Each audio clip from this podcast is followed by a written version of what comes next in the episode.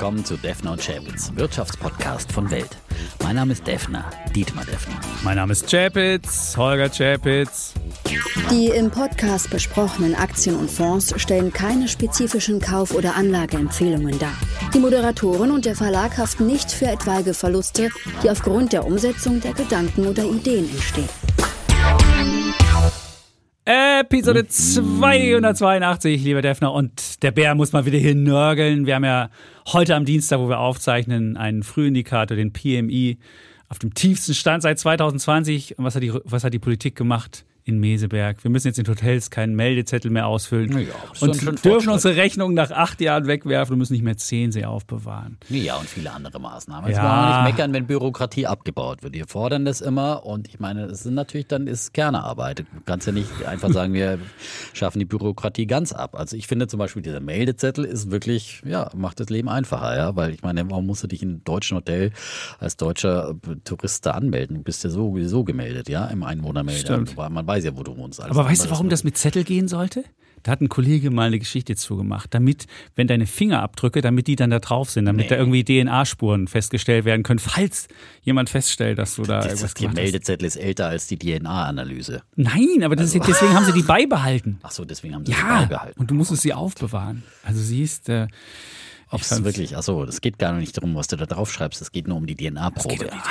Ja, ich meine, du zahlst ja mit Karte oder machst irgendwas, da sind ja deine Daten eh da. Also insofern ist ja auch völliger Blödsinn. Und dieser Zettel angeblich nur noch wegen der DNA-Spuren. Aber jetzt hat man vielleicht andere Spurenfindungsinstrumente, um festzustellen, ob du es gewesen bist. Ja, also insofern. Ähm, ja, es ist schon, ich, ich, mit der Politik muss man wieder mal hadern. Wir hatten so viele unterschiedliche Sachen. Es war ja auch die Idee, dass wir die vermögenswirksamen Leistungen mal verbessern können in dem Zukunftsfinanzierungsgesetz. Das ist nichts geworden. Und ach, für Anleger ist auch nichts Richtiges geworden. Ich bin ein bisschen frustriert. Und wenn du dir die Politik anguckst, äh, wie sie Ja, dann da das standen in Meseberg. Zukunftsfinanzierungsgesetz ist jetzt noch, also ich meine, du bringst ganz vieles durcheinander mal wieder. Ja. Äh, ich meine, die haben natürlich auch vieles durcheinander gewurschtelt, muss man auch sagen, in Meseberg. Die haben da zehn Punkte aufgeschrieben. Genau. Einfach Und da war das so mit bisschen- drin auch. Ja, und da haben sie reingeschrieben, was sie schon in Angriff genommen haben, was sie jetzt neu beschlossen haben, das Bürokratieabbaugesetz zum Beispiel, äh, und, und was sie jetzt noch vorhaben, so ungefähr. Und alles ist dann in zehn Punkte reingeflossen. Also da muss man natürlich ein bisschen auseinanderklamüsern, aber eigentlich haben wir uns das ja nicht als Thema heute vorgenommen. Nein, du Das hast recht, aber, aber ich trotzdem, ich hätte, man hätte ja trotzdem, man hätte ja trotzdem mal die Idee haben können, wenn ich was novelliere und wenn ich, weiß ich nicht, beim Wachstumschancengesetz, das war ja neu, oder wenn ich jetzt bei anderen Sachen was tue, beim Bürokratieabbau, dass man dann beim Zukunftsfinanzierungsgesetz vielleicht sagt, okay, wir tun noch was für Aktionäre, wir wollten ja be- vermögenswirksame Leistungen verbessern, da haben wir jetzt irgendwie eine Vereinfachung gemacht und jetzt kann das jeder machen und, und so weiter und wir erleichtern den Leuten, dass sie einfach sparen können und nicht irgendwelche Regularien einhalten müssen. Ja, das Wäre auch ein Bürokratieabbau gleichzeitig Auf gewesen, aber Fall. das hat man nicht Da gemacht, sind wir ja sondern, dabei, ähm, äh, dafür, aber das ist ja, Ja. jetzt noch nicht letztendlich verabschiedet. Ne? Ja, es geht ja kein Gesetz im Bundestag, wie es rauskommt. Äh, alter Spruch, ja, Ja. haben wir in diesem Jahr oft gehört. Ähm, aber ich fürchte mal, es wird auch nicht besser, ja, durch die, die Mühlen der Politik. Und offensichtlich gibt es einfach in Deutschland immer noch zu große Vorbehalte gegen die Aktie grundsätzlich. Das ist Ja. äh, so das Kernproblem. Ja, und ähm, Zumindest war das nicht das Problem, was da adressiert werden sollte. Jetzt hat man irgendwie, ich glaube, sieben Milliarden so ein bisschen Unternehmenssteuerreform. Ja gut, aber, da sagen ja auch, schon wieder die ist Bundesländer wieder, äh, stopp, Moment mal, äh, weil äh, so nach dem Motto, hier hat einer äh, in der Kneipe äh, eine Runde äh, ausgegeben und äh, greift mir in die Tasche, ich soll sie bezahlen, äh, weil die Bundesländer sagen, Moment mal, und die Kommunen zwei Drittel äh, der dieser spendablen Ausgaben von Herrn Lindner gehen auf unsere Kosten und deswegen wollen die im Bundesrat nicht zustimmen, hat zum Beispiel der Bremer Bürgermeister schon gesagt. Also, Ja, aber die haben in den letzten Jahren sich so saniert auf Bundeskosten. Also die haben so viele Kosten abgewälzt und viele Kommunen machen. Also wenn du beispielsweise Hamburg siehst, die haben Rekordeinnahmen bei der Gewerbesteuer und, und andere Länder auch. Natürlich kannst du jetzt wieder deine, deine schlecht gemanagte Kommune aus Nordrhein-Westfalen rausholen und kannst sagen, na, die machen keinen Gewinn. Das haben die noch nie gemacht. Dann macht's halt mal ein bisschen besser. Aber ich glaube, die Kommunen und die Länder haben sich in den letzten Jahren so gut auf, auf Bundeskosten irgendwie saniert. Jetzt zu rumzunölen, das finde ich, finde ich äh, frustrierend. Ich finde es eher komisch, wenn du jetzt als Unternehmen eine neue Maschine oder irgendwas anschaffen willst, dann musst du nachweisen, dass das wirklich verbessert. Da denkst du, jetzt, ich will Bürokratie abbauen, aber gleichzeitig muss ich schon wieder irgendwas nachweisen, das überprüft Oh dann jemand. Warum kann man nicht einfach sagen, hey, ich Weil mache sich die, ein Unternehmen eine Maschine äh, kauft, die irgendwas verschlechtert oder was? Ich weiß Also es nicht, ich habe da keine Ahnung, aber das, ist so, das ist so aber wieder irgendein Kram, wo äh, du was, wo du irgendwas anmelden musst und man denkt sich so, nehmt doch einfach die Unternehmenssteuern runter, ganz einfach, sagt okay, drei Prozentpunkte runter und fertig wäre es Körperschaftssteuersenkung und ohne irgendwie rumgezockere und weiß der toll was und Ausnahmen und dies und das. Na, schon die Steuererklärung gemacht? Wir vom Handelsblatt haben in einem Steuerspezial analysiert, worauf das Finanzamt bei der Steuer 2023 genauer guckt. In unserem PDF-Ratgeber finden Sie die wichtigsten 16 Neuerungen, Einstiegstipps für Elster und vier Wege, wie Sie das Maximum herausholen. Sichern Sie sich also jetzt das digitale Handelsblatt vier Wochen für nur 1 Euro unter handelsblatt.com slash mehrwissen. Aber, Aber wenn das du deine Steuerbelege jetzt nur noch acht Jahre aufheben musst, dann Ja. bis dahin hast du ja noch gar keine Steuerabrechnung gemacht, wenn ich die jüngste Podcasts äh, richtig interpretiere. Ja. Der Kollege ist ja immer so klug, äh, wenn es um Ratschläge an andere geht. Allerdings beim Selbstmanagement äh, oh, muss ich nur mal den Alles auf Aktien Podcast vom Wochenende, wo sich der. Kollege Chapitz mal wieder auf die Couch gelegt hat, ja. Genau, äh, es ging um Prokrastination. Und, ja, ja, also da liegt ja noch mal Aber ein ich bin bisschen was wenigstens ehrlich. Selbstmanagement. Ich- ja, ich bin ehrlich ist schon mal der erste Weg zur Besserung. gebe ne? zu, Selbsterkenntnis ist der erste ich- Weg zur Besserung. dass, dass, dass der Schmerz einer, einer Steuernachzahlung, weil ich zu spät einreiche, kleiner ist, als die äh, Steuererklärung pünktlich einzureichen. Das verstehen andere Leute nicht, meine Frau unter anderem auch nicht. Aber es ist, wenn du, ja, vielleicht muss ich da wirklich mal eine Therapie machen. Das hat noch nie unsere, weiß ich nicht, 282 Folgen mit Defner hat noch nicht gereicht, um dieses eigentlich rationale Verhalten bei mir irgendwie im Kopf zu verankern. Einfach nur ein bisschen mehr Disziplin und so weiter. Du hast völlig recht. So, jetzt wollen wir mal sagen, was wir heute machen. Wir haben doch jetzt Ja, in der vergangenen Woche die berühmten Ws hier gemacht. Steuerberater? Habe ich, natürlich. Aber dann kannst du auch, gilt eigentlich nicht der 30. August, dann kannst du später einreichen. Nee, da geht, ich habe für 2021 eingereicht. Für 2021. Wir sprechen Deswegen habe ich auch einen Steuer. 2021. Ich habe auch, ich habe auch nur einen Steuerberater, nicht weil ich irgendwie Damit wahnsinnig einreichen viele, kannst. damit ich später einreichen Ja, kann. Und der macht die. Steuererklärung, die ich wahrscheinlich ganz einfach selber machen könnte. Ich gibst du auch das völliger Blödsinn, weil ich habe ja gar nicht große Nebeneinnahmen. Ein bisschen VG Wort gibt's ja noch, aber sonst ich mache ja nicht irgendwelche Nebengeschäfte. Als Journalist macht man ja keine Nebengeschäfte, weil man dann immer in Abhängigkeiten reinkommt. Also insofern ich habe ja noch nicht mal dolle Einnahmen. Ich habe so ein bisschen, weiß ich nicht, äh, Altersvorsorge, ein bisschen, äh, weiß ich nicht, andere, vielleicht mal einen Kursgewinn oder so. Aber sonst habe ich ja nichts. Also auch das, ähm, gut. Aber jetzt wollten wir hier unsere Ws machen. Nämlich, Ach, was Ws. wir heute machen. Ah, das du weißt ja dass viel zu spät. Du meinst schon wieder zu nochmal spät so zu am Anfang kommen, so auf dem Ja. Musikbett wie Ja. alles auf Aktien. Aber heute, Und heute. warum wir so tolle Hechte sind, da, gilt, da verweisen wir aufs letzte Mal. So das gilt immer noch. Wir sind Ja. immer noch die dollsten. Ja. Und jetzt auch im äh, TV als äh, Podcast-Stars, äh, Glotzcast-Stars. Genau. Hier sind eure Glotzcast-Stars jetzt wieder im Podcast. Mhm. Äh, Bitte? und äh, ja, wir hatten eine gute Quote beim letzten Mal. Ja. Okay, stimmt. Ja, das war. ja, ja. Hat sich der Chefredakteur gefreut, muss man sagen. Und, Aber jetzt gibt's noch mehr Quotendruck. Und ich Druck muss, ich muss natürlich. Mit jeder guten Quote muss man wächst den, der Druck. Also man muss den Leuten nur mal ja. erklären, wie das funktioniert mit der Quote. Es war, meine Frau hat früher ja auch bei Sat1 Nachrichtenanker war die. Und man bekommt die Quoten immer nicht real-time, sondern immer erst am nächsten Morgen. Und bei ihr war es immer so, am nächsten Morgen bekam sie die Quote und dann war immer die Stimmung zu Hause gut oder schlecht. Da merkte ich, und dann merkte man auch, durch die Quote bekommt man mitgeteilt, ob man gut war oder schlecht. Egal wie die Sendung gelaufen ist, ist die Quote gut, war es gut. Und das ist jetzt bei uns genau. Jetzt kriege ich Samstagmorgen also immer vom, vom Defner eine WhatsApp geschickt mit der Quote, mit der Vorsendung und der Nachsendung. Und es muss so aussehen, dass die Vorsendung niedriger ist und die Nachsendung genauso hoch oder vielleicht ein bisschen niedriger, aber auf jeden Fall nicht höher ist, damit's dann, damit die Leute Ja, das die Nachsendung darf auch nochmal höher sein. Das ist okay. Na. Ja, nach, also wenn wir aufbauen, ist es alles Aufbauen fein, ist ja? gut, ja. genau. Aber wichtig ist, äh, dass äh, am besten ist natürlich, wenn wir mehr haben als das Vorprogramm. Ja, das ist natürlich äh, oder nicht zu sehr abfallen.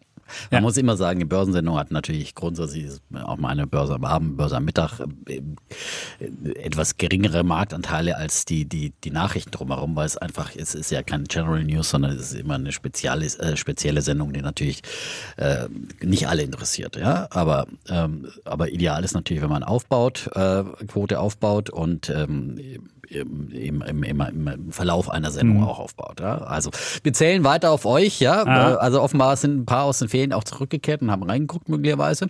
Und ähm, Es muss ein Einschaltimpuls her, nämlich Ja. genau um 17.45 Uhr. Freitag 17.45 Uhr. 17.45 Uhr. Gerne auch schon anmachen. 17.44 Ja, genau. einschalten, ja. So ist es. So, zack. So. Und dann muss das wirklich. Dann muss Und dann dabei bleiben. Ja, und dann dabei bleiben. Ja, und dann, aber, ja, man kann es auch danach 18 Uhr noch laufen lassen. Kann man auch noch. Aber man kann auch wieder ausmachen. Muss man aber nicht. Nee, so, muss also, man nicht. So, aber wir freuen uns, wenn ihr weiter dabei seid. Ne? So. Also, das erste W haben wir jetzt, ge das haben wir erste jetzt W gemacht. äh, bezieht sich aber auf, warum wir tolle Hechte Ja, sind. Ja, genau. Ach so, was wollten wir Gut, sagen? einen Ja, Ton genau. ausschalten, Herr Defner, Genau. das haben Sie Was noch nicht. erwartet euch in dieser Sendung? So Wieder unsere traditionellen Bullen und Bären, ja, Ja. äh, wie gewohnt, unsere Struktur, die wir haben und natürlich wieder ein Top-Thema, das wir knallhart hier Mhm. diskutieren und diesmal aus Anlass der IAA in München, IAA Mobility, wie sie ja heutzutage heißt. ja. Und in München findet sie ja mittlerweile statt, nicht mehr in Frankfurt. Heute Pirat Scholz vor Ort, ja. Mr. Okay. Augenklappe, Ja. gute Aktion. Ich meine, siehste, ist ja auch nicht alles schlecht in Deutschland. Wir kennen ja auch Meme, ja. Also ich meine, ja, endlich hat der Scholz im Mart mal was zustande gebracht. Tolle Bilder. Ja, Ja, wunderbar. Seiten sieht man besser. Okay, aber du wolltest Okay, unser Thema sagen. Du warum bist schon wieder wir- abgeschweift. Ja, genau, bin schon Äh, abgeschweift. Alter, ja, genau. Das so mit den Ws, das musst du noch lernen. Genau, also IAA, das große IAA-Battle, ja. BYD gegen BMW. Jetzt dürft ihr dreimal sagen, äh, äh, raten, wer auf der BYD-Seite ist. Das ist ja ein äh, Ja. Longtime-Idee von Bei Autokraten Defner, ne? steht der Defner auf der Seite. Na Ist ja ja. klar, die die Daten werden direkt nach Na Peking ja. über, überwiesen, Ja, und äh, die, du da im die BYD machst. BMW E-Autos werden in Ungarn produziert, also die sind da auch nicht weit davon entfernt, ja. Also äh, kannst Das ist da immerhin auf noch die EU, lieber- ja, lieber ne. Es Wer ist weiß, EU. äh, die schließen sich bald, dem, wenn sie demnächst ein Referendum machen, schließen die sich wahrscheinlich dem, dem Putin an. Ja? Meinst du? Ja, und dann hast du plötzlich deine BMW-Produktion auch verloren, sonst musst du die auch abschreiben. Okay, Also, gut. Ähm, ja, oder sie wehren sich nicht, wenn der Putin einmarschiert demnächst, ja. du meinst, Sein grüßen dann freundlich. Sein Siegeszug, genau. Okay, Da das kriegt er dann endlich mal seine Fahnen, die er sich in der Ukraine erhofft hat. Ja. Alter, jetzt wird hier echt Geschichte geschrieben. Der Defner will jetzt auf, äh, ich weiß nicht, ob du an die Geschichte 1945 äh, erinnerst, als die Deutschen in Ungarn einmarschiert Nein, sind. da- da da gab es einen Witz nee, übrigens. nee. Ist ein ganz, ein ganz makaberer Witz. Ich sage, es ist ein makaberer Witz gewesen. Und zwar ging es darum, irgendwann haben ja die Ungarn die Seite gewechselt und waren nicht mehr an der Seite Deutschlands und haben festgestellt, dass sie auf der falschen Seite waren. Und dann haben die Deutschen gedacht, jetzt müssen wir da aber einmarschieren, damit wir, damit wir die Flanke nicht verlieren. Und dann gab es der Witz bei der, bei der Wehrmacht. Und es ist wirklich makaber. Ich muss es jetzt mal hier sagen. Ähm, entweder wir brauchen zwei Tage, wenn die uns freundlich gesonnen sind, oder ein Tag, wenn sie uns nicht freundlich gesonnen sind. Und warum braucht man zwei Tage, wenn sie uns freundlich gesonnen sind? Dann dann reichen es uns, dann müssen wir noch Hände schütteln und das dauert länger, als wenn sie sich gleich äh, freiwillig ergeben und wir sind in einem Tag durch. So, das war der makabere Witz, den es da gab. Es ist, äh, ja, äh, ja, ja. Mit makaberen Witzen muss man in diesen Tagen vorsichtig sein. Ja, aber es ist ein Witz. Ja, ist ein Witz. Ich habe nicht gesagt, dass ich jetzt Aber- dahinter stehe Nein, oder nein, sonst wie. nein, Du hast also- nur gesagt, die Ungarn würden vielleicht zu den Russen überwandern. Ja, aber da das ich, da mit den mich an Deutschen diese, zu. Das sollte da keine historische Da Erinnerung habe ich mich an diese Historie erinnert. Nein, nein, das war, Als bei mir war es nur die, die grundsätzliche Russlandfreundlichkeit der Ungarn. Ja. Ähm, Würde annehmen lassen, dass sie möglicherweise irgendwie im westlichen, äh, freien, demokratischen Lager nicht mehr so glücklich sind und sich lieber dem Ja, aber ganz ehrlich, ich bin, ich würde lieber, ich würde lieber in Ungarn ein Werk haben als in China. Das kann ich dir so sagen. Aber ich ich hat auch China. Also von daher, äh, Gut, sei so. getröstet. Ja, es ist nicht so, dass äh, Ja, die nur in Dingolfing eins haben und äh, gut. in München natürlich, ja. So, Gut, jetzt ich haben wir so ein einst Gesch- unweit, am Ja, jetzt haben wir so ein bisschen geschichtlich- Unweit des BMW-Hauptsitzes, ja. So, genau. Apropos Ja. 25 Fragen. Ich habe auch zwei Fragen Ja. schriftlich gestellt. Das stellt man heutzutage ja schriftlich, ja, Mhm. damit man auch klare, äh, justiziable Antworten kriegt. Mhm. Ja. Meine wurden sogar beantwortet. Und zwar ging es ja um den letzte Woche als äh, Bulle der Woche vorgestellten ähm, ETF, äh, den Frankfurter UCITS Mhm. ETF Modern Value mit der Wertpapierkennnummer FRA3TF. Und da hat der Herr Chap jetzt noch ein paar kritische Fragen. Ja. Äh, die habe ich natürlich jetzt gleich mal Weitergeleitet? Wie gesagt, weitergeleitet an den Kollegen Böhmer und der hat die äh, nach bestem Wissen und Gewissen beantwortet. Ne? Und Bitte? nicht, nicht gesagt, es ist mir nicht erinnerlich oder sowas. Ja, gut, dann Äh, bitte mal die Frage, die Sie gestellt hat haben und die Antwort Frage dazu. war, also werden neue Werte grundsätzlich regelbasiert automatisch aufgenommen oder erfolgt die Auswahl letztlich durch Fondsmanager? So, und darauf äh, schreibt Shareholder Value Management, wir schauen rein regelbasiert auf unsere Liste der Top 25 Aktien hinsichtlich der Renditeaussichten. Mhm. Diese Werte müssen aber auch eine entsprechende Liquidität aufweisen. So muss das tägliche Handelsvolumen bei mindestens 2,5 Millionen Euro liegen. Hinzu kommen die Free Float Marktkapitalisierung mhm. von mindestens 2,5 Milliarden Euro. Das heißt, wir nehmen dann die 25 Top-Aktien, die alle unsere maßgeblichen Kriterien erfüllen. Also, verstanden? Mhm ausreichend beantwortet. Ja, aber die Kriterien sind natürlich also von, die, Ihnen diese, von, genau. von, Ihnen gemacht, aber es sind trotzdem Kriterien. Nein, aber es sind ja Kriterien. Es sind Kriterien, die, die Frage genau. war ja, deine Frage genau. war ja, ist, sind die, äh, ist es dann fix oder kannst zum Schluss dann äh, noch der. Onkel Fondsmanager und sagt, ach Mensch, jetzt gefällt mir die Alibaba doch besser als die Oder die Leute oder hören sowas, hier ne? zu und denken sich so, BMW, was für ein Mist, äh, genau. ich muss BYD nee, haben und nee, machen sondern das dann. Genau. Ist, wie gesagt, wie streng regelbasiert. Also da gibt es ja zum einen die Rendite-Regeln, die ja. haben wir ja das letzte Mal auch beschrieben, nach welchen Kriterien sie mhm. da, diese, diese Formel, mhm. die sie da anwenden, ne? Und auf diese Renditeformel, ja, nach der werden dann eben, müssen die dann eben noch diese Mindestkriterien erfüllen, eben äh, Free Float und, und, und Liquidität und so weiter. Ne? Mhm. Und dann werden quasi nach diesen Kriterien die 25 besten jeweils kommen dann beim Rebalancing einmal im Quartal wieder rein. Und zurzeit übrigens läuft, habe ich jetzt noch exklusiv erfahren, das ja. Rebalancing. Habe ich gesagt, könnte mir nicht schon mal vorher vier Kandidaten, also vier werden ausgetauscht jetzt gerade. Okay, vier. Vier. Am Freitag stehen die fest. Okay. Kann ich ja vielleicht am Freitag am nächsten Ding, aber dann sind sie ja eh veröffentlicht. Ach so. Ja, nee, vorher ja, können sie es nicht sagen, weil du kannst ja nicht Frontrunning machen. Das ist mir klar, dass sie es nicht tun. Das wäre genau. auch unseriös. Nee, das wäre, stimmt. Also haben, wir auch, haben sie auf jeden Fall nicht gesagt, ansonsten hätte ich es hier natürlich kundgetan. Ja? Hier wird ja alles geteilt. So ist es. So, zur Frage 2. Die, die Frage 2 war, wie ja. ist die sich stark unterscheidende Wertentwicklung zwischen eurem Index und dem ETF zu erklären? Die war gut, die Frage. Ja, die hat der ja. Chapitz gestellt. Ja, anhand, und? du kannst ja vielleicht nochmal wiederholen, was du da in deinem äh, Bloomberg Ich kann das auch gerne jetzt mal hier hast, live ja? machen. Also man sieht, wenn man, wenn man vergleicht, also die bauen ja die haben einen eigenen Index, der heißt Frankfurter Modern Value Index. Und darauf wird dann der Frankfurter USITS ETF Modern Value gelauncht. Und wenn ich jetzt mir angucke, beispielsweise ist ja seit Oktober 22 gibt es das Ding. Und dann ist ähm, die Differenz 2,8 Prozentpunkte. So, und jetzt erklärst du mir, warum das so ist. Ja, wie gesagt, ich lese die schriftliche Antwort ja. vor des Kollegen Böhmer von Shareholder Value ja. Management. In einem Satz schreibt er insgesamt eine komplexe Wechselwirkung von verschiedenen Handelsfaktoren. Oh, komplex. Komplex. Komplex. Ja, das okay. hätte auch vom ja. kommen können. Nein, ja. nee, komplex kennt er nicht. Komplex. Nee, nee, nee. Äh, Komma, die in der Anfangsphase eines neuen Produkts vorkommen kann. So. Okay. Und dann wird ausgeführt. Unser Risk Management hat das geprüft und folgende Erklärungen gefunden. So war durch das geringe Fondsvolumen gerade zu Beginn der Anteil der Transaktionskosten höher, sodass sich eine Differenz aufgebaut hat, spielen aber auch noch etliche weitere Faktoren eine Rolle, die wir jedoch noch mit unseren Handelspartnern klären müssen. Beim Bloomberg-Chart, und das ist wohl speziell ein Problem ja. bei Bloomberg, also ich zitiere weiter, beim Bloomberg-Chart ist tatsächlich der Abstand noch größer. Das könnte daran liegen, dass dort nicht der NAV dargestellt wird, sondern der Marktpreis durch Angebot und Nachfrage. Auch der hatte in der Anfangsphase häufiger größere Schwankungen als jetzt. Ein weiterer Faktor ist auch das nicht passende Startdatum. So ist der ETF Anfang Juli gestartet, aber bei Bloomberg beginnen die Daten erst Mitte Oktober. Stimmt, 14.10. Genau. Das ist wahr. Und ich hatte ja gesagt, genau.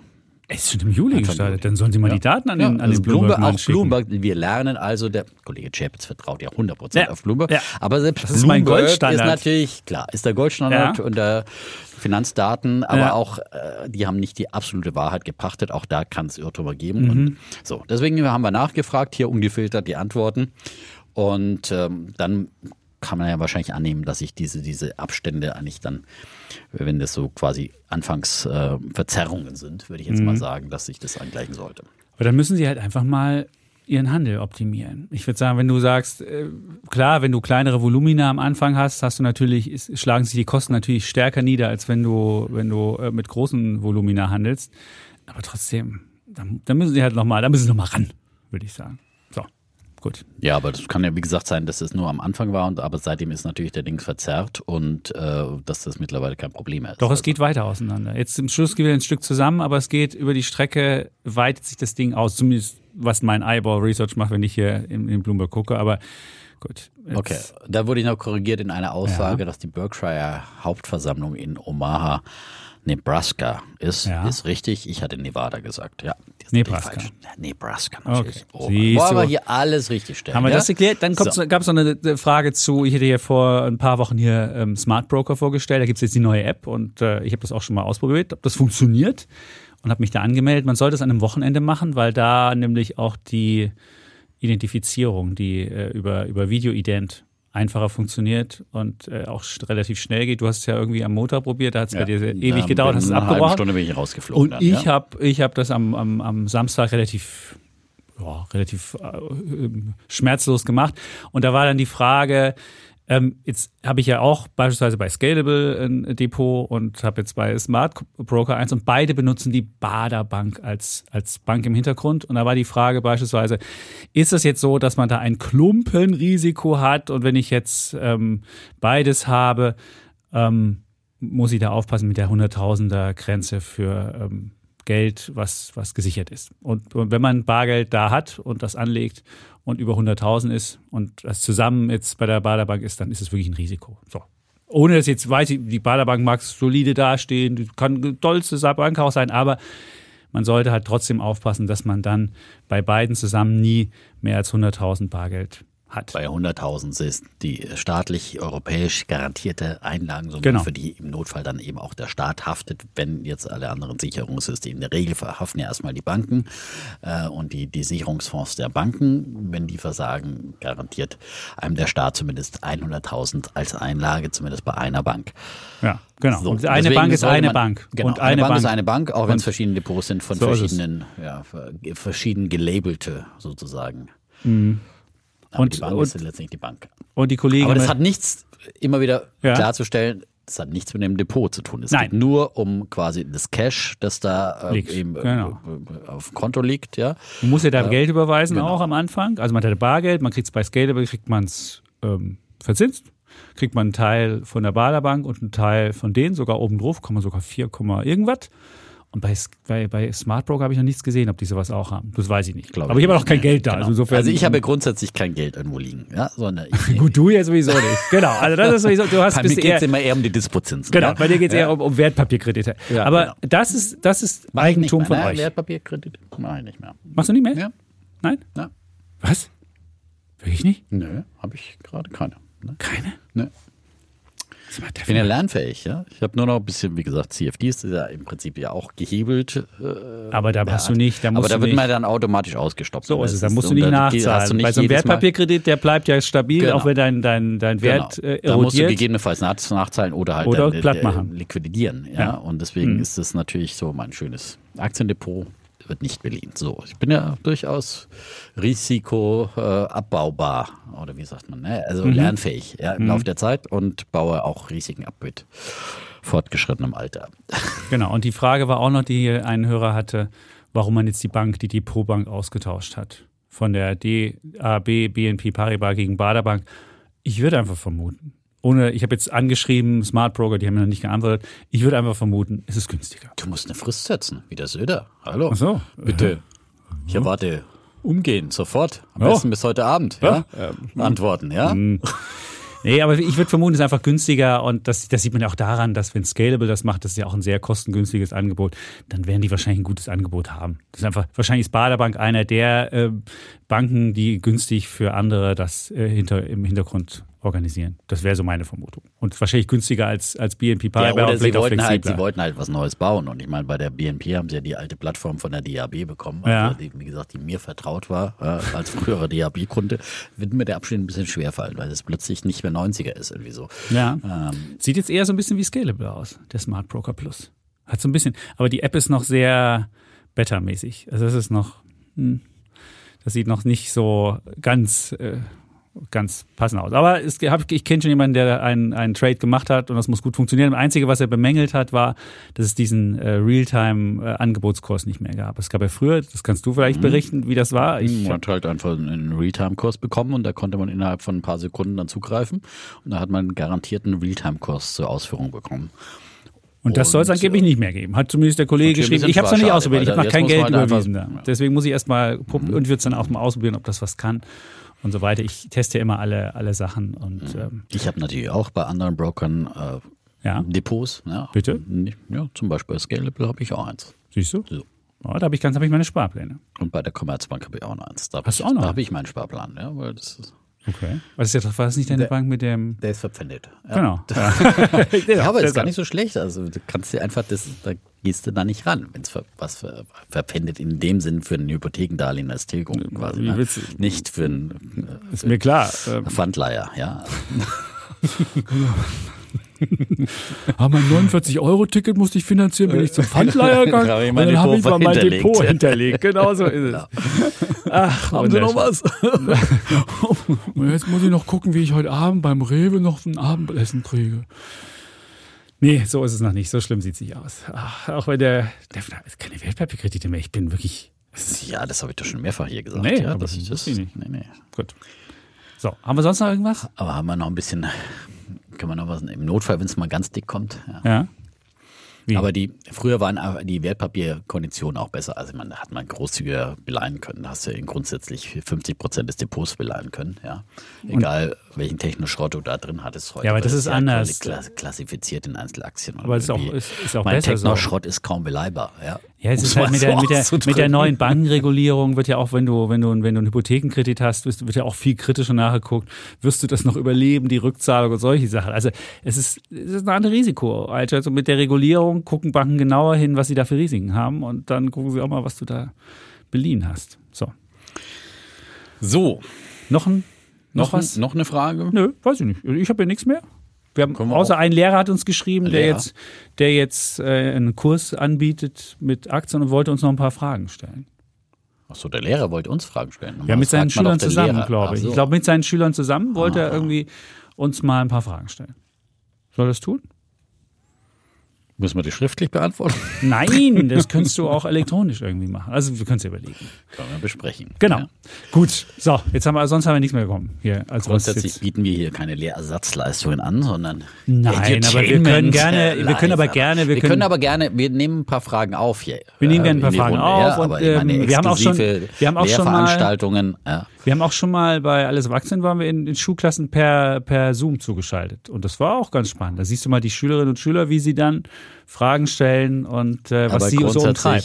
äh, ja. gut, der Kollege Chapitz hat ja immer noch, äh, schläft immer noch vier Stunden So bisweilen, ja, Ja. und meint, er könnte da nochmal irgendwie was rausquetschen, äh, nur um seine Steuererklärung nicht machen zu müssen, ja. Einfach so ein bisschen irgendwie sich irgendwie andere beschäftigen. Ey, Frau, ich kann keine Steuererklärung, ich muss dringend hier. Ja, genau. Ja, Woher also- weißt du? Woher weißt du? Genau, genau die, Ja. das Argument ist es genau. gibt immer- man kann immer das, irgendwas vor- ich verzieh das vorschieben, Gesicht ne? und sag, sag mal, willst, sowas willst du Ich muss hier eine Schulklasse Ja. zur Aktienkultur Ich muss die ranführen, Welt hier retten. Ja, Ich muss die hier Welt retten und- oder- ja. oder- Natürlich zumindest nehme ich dafür unterhalten. keine Gage, ja, weil Ja, ich bin ja genau. Journalist, ja. So ist. Also ich beute mich weiter selbst aus, So ist ja. Ich sage mal zum Kollegen, es ist äh, wirtschaftlich sehr ineffizient, was der Kollege hier immer macht. Dann. Aber ich habe Spaß dran. Das ist schön. Ja, weißt du was? Demnächst habe ich bei der Börse Stuttgart gibt es ein Finance Summit, das soll der große, in Stuttgart wird die Welt gerettet und Mhm. da moderiere ich und da nehme ich auch nichts für. Da gucken mich auch alle an sagen, so was ist denn los? Aber das ist halt, Kollege, nur für Likes arbeitet er. Also nein, das ist nichts für Likes, aber du willst doch nicht, wenn du einmal was machst und dafür Geld kriegst. Nehmen wir an, ich würde jetzt da anfangen und würde von der Börse Stuttgart Geld nehmen. Dann könnte ich ja nie mehr irgendwie, also natürlich kann ich über die immer noch irgendwie kritisch schreiben, aber du hast immer, da hast immer einen Interessenkonflikt. Und deswegen ist Journalismus, ist halt das, ist der Nachteil, dass du halt, äh, Da sollte man sich keinen Nebenjob suchen. Ja, vielleicht sollte man es nicht machen, aber es ist trotzdem Ach so, spannend, weil da lauter arbeiten. Bankchefs sind, die ich da auf dem Panel habe und mit denen wir versuchen, Deutschland zu retten. Und ich finde es halt inhaltlich eine spannende Geschichte und auch intellektuell für ein Publikum es zu schaffen, dann sechs Leute, die auf dem Podium sitzen, da die Welt zu retten und das dann so zu äh, verpacken, dass es eine spannende Diskussion wird. Das finde ich halt spannend. So und ähm, ja, egal. Sei dir, sei dir gestattet. Ja. Ja, aber gut.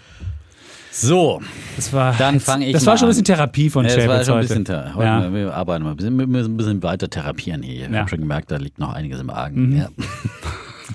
Wir gehen in die Bevor nicht die. Steuererklärung gemacht wird, wird hier keine Nebenbeschäftigung, keine, keine ehrenamtliche Nebenbeschäftigung angenommen. So Ja. sieht's aus, ja? Ja, ja. gut. So, sich aufs Wesentliche konzentrieren. Genau, das machen wir hier auch. Bär der Woche, Bulle der Woche. Was ist das Wesentliche bei dir? entscheiden lernen, ja, Ja. das ist ganz wichtig. Priorisieren. Disziplin. Du hast recht, Priorisieren, priorisieren. ja. Das ist eins, ist immer schwieriger. Je mehr Sachen, je mehr Ablenkung du im Leben hast und je mehr Sachen du nebeneinander hast, umso wichtiger wird diese Sache priorisieren und zu wissen, was du wirklich am Anfang machst und auch wirklich mal Nein sagen. Und es ist, ich weiß, So, siehst du? ja, ich, Ja, ist Couch funktioniert wahnsinnig, hier. wahnsinnig Ja. schwierig. Gut. Wir lernen hier fürs Leben. Ja. Live. Mhm. Lifehacks am Stück. So, kommen wir zum Wohl, Bären? zu, unserer, zu unseren Rubriken. Ich fange mal an mit, äh, mit dem Bären der Woche. Ja, also mal wieder aus eigener Erfahrung. Ähm, nervt mich schon länger wieder, ja. Also äh, äh, die Frau war letzte Woche, vorletzte Woche in, in Barcelona mal kurz für ein äh, Yoga-Retreat und hat wieder erzählt, ja, und es war so easy in Barcelona. Überall konntest du mit Karte bezahlen, überhaupt kein Problem. Ähm, die kleinsten Summen in jedem Restaurant, egal wo du hingegangen bist, ja, überall konntest du mit Karte bezahlen. Das gleiche, als wir in Italien waren im Juni.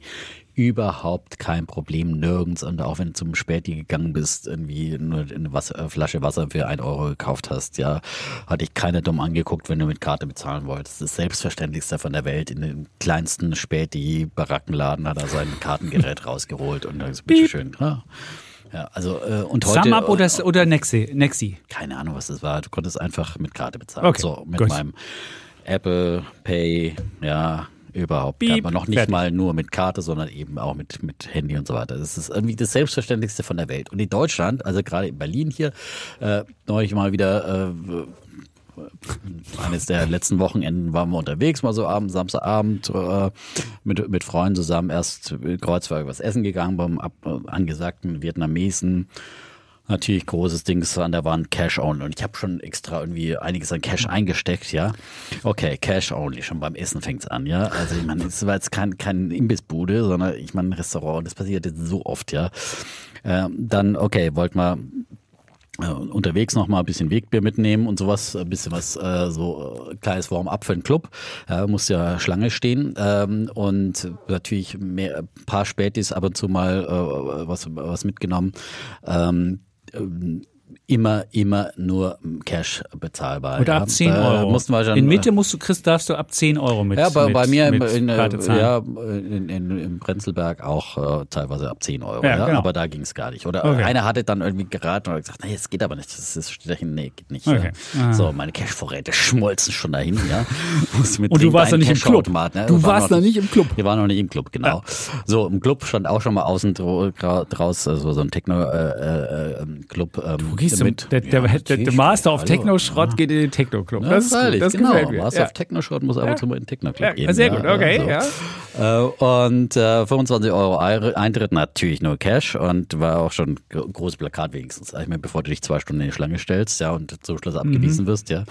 Ähm, aber wir sind reingekommen. Klar, der Defner, ich bitte dich. Ah, so, ja, ne, ja, So, was nicht. Das war, es war ja auch nicht, ne?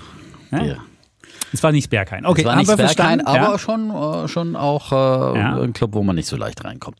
So, ähm, und äh, drin natürlich auch nur mit Bargeld bezahlbar, aber es gab im Club einen Cash-Automaten. Ja, Man immerhin. siehst ja schon immerhin, ne? Also immerhin, aber natürlich einen mit Gebühren, nicht von irgendeiner Bank. Und es gab in Kreuzberg auch an jeder Ecke, um so, jeder Späti-Händler Mhm. wusste natürlich um, um die Ecke oder vorzugsweise im eigenen Späti einen Cash-Automat, an dem Mhm. man dann noch mitverdient, wo natürlich jeder sechs Euro Gebühren zahlen muss, äh, egal von welcher Bank er abhebt. Und es ist einfach, ich finde es einfach immer noch eine äh, ne, ne Frechheit, dass es, also wenn es nach mir ginge, könnte man das Bargeld komplett abschaffen, weil, äh, wie gesagt, das ist wie, sind wie Kryptowährungen. gelebte Freiheit. Ja, gelebte Freiheit zur Steuerhinterziehung, ja. Wir Ach, hätten auch kein auf. Steuerproblem mehr. Und ich, also all diese Läden, ja, Ja. vom Club über den Vietnamesen bis zum Späti, ja. Also Mhm. äh, erzähl mir nicht, dass die 100 Prozent alles an Steuern abführen, was sie da einnehmen, ja. Ich meine, da wandert so viel, da, äh, also die Eintrittsgelder, äh, also was auch immer, da musst du so viel nicht abrechnen, ja. Äh, Die Getränke, die du da, da ausschenkst, ja. Also da hast du überall Gestaltungsspielraum und äh, kriegst ja auch keine Quittung oder sowas, ne. Also das ist äh, meiner Meinung nach ist es einfach ein großes äh, Steuerhinterziehungsmittel, wenn man nicht äh, per Karte zahlt. Und äh, ist es vor allem alles äh, sowas von kundenunfreundlich und Und klar, manche Läden können sich es einfach erlauben, können sagen, okay, wir haben ja so einen riesen Run, äh, wir können uns das äh, erlauben. Äh, und von daher finde ich, in solchen Fällen müsste eigentlich, äh, bei uns wird ja auch gerne alles reguliert. Also äh, zumindest aus Kundenservice, Kundenfreundlichkeitsgründen äh, müsste man einfach grundsätzlich äh, Kartenzahlung ermöglichen, finde ich. Und wie gesagt, das würde auch dem Staatssäckel Gutes tun, wenn man weiß, dass da ähm, mit Karte abgerechnet wird. Ähm, äh, von daher bin ich absolut dafür. Cash Only gehört abgeschafft. Mhm. Dafür gibt es mal einen Bär der Woche.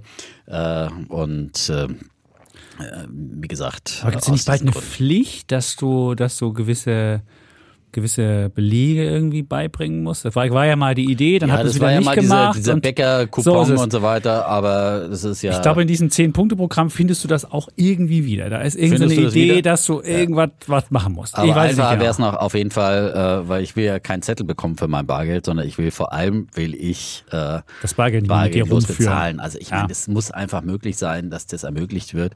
Ähm, von jedem, der im Handel tätig ist. Und mhm. das ist, gehört einfach auch für internationales Publikum. Die Leute, die schütteln ja den Kopf über uns, die von aus dem Ausland hierher kommen ah. und sagen, hallo, jetzt muss ich hier irgendwie zu so einem Bargeldautomaten rennen und wieder für sechs Euro Gebühr mir äh, was ab, äh, abheben. Ja, es ist wirklich, äh, ich finde es ein Unding und okay. es ist auf jeden Fall ein Bär der Woche wert. Ja. Gut, so, dann komme ich zu meinem Bär der Woche. Und es geht um eine App. Und zwar das Tinder für Finanzen. Oh, ja, oh, und äh, vielleicht soll sich niemals in eine Aktie verlieben, mein Sohn. Oh. So ist es.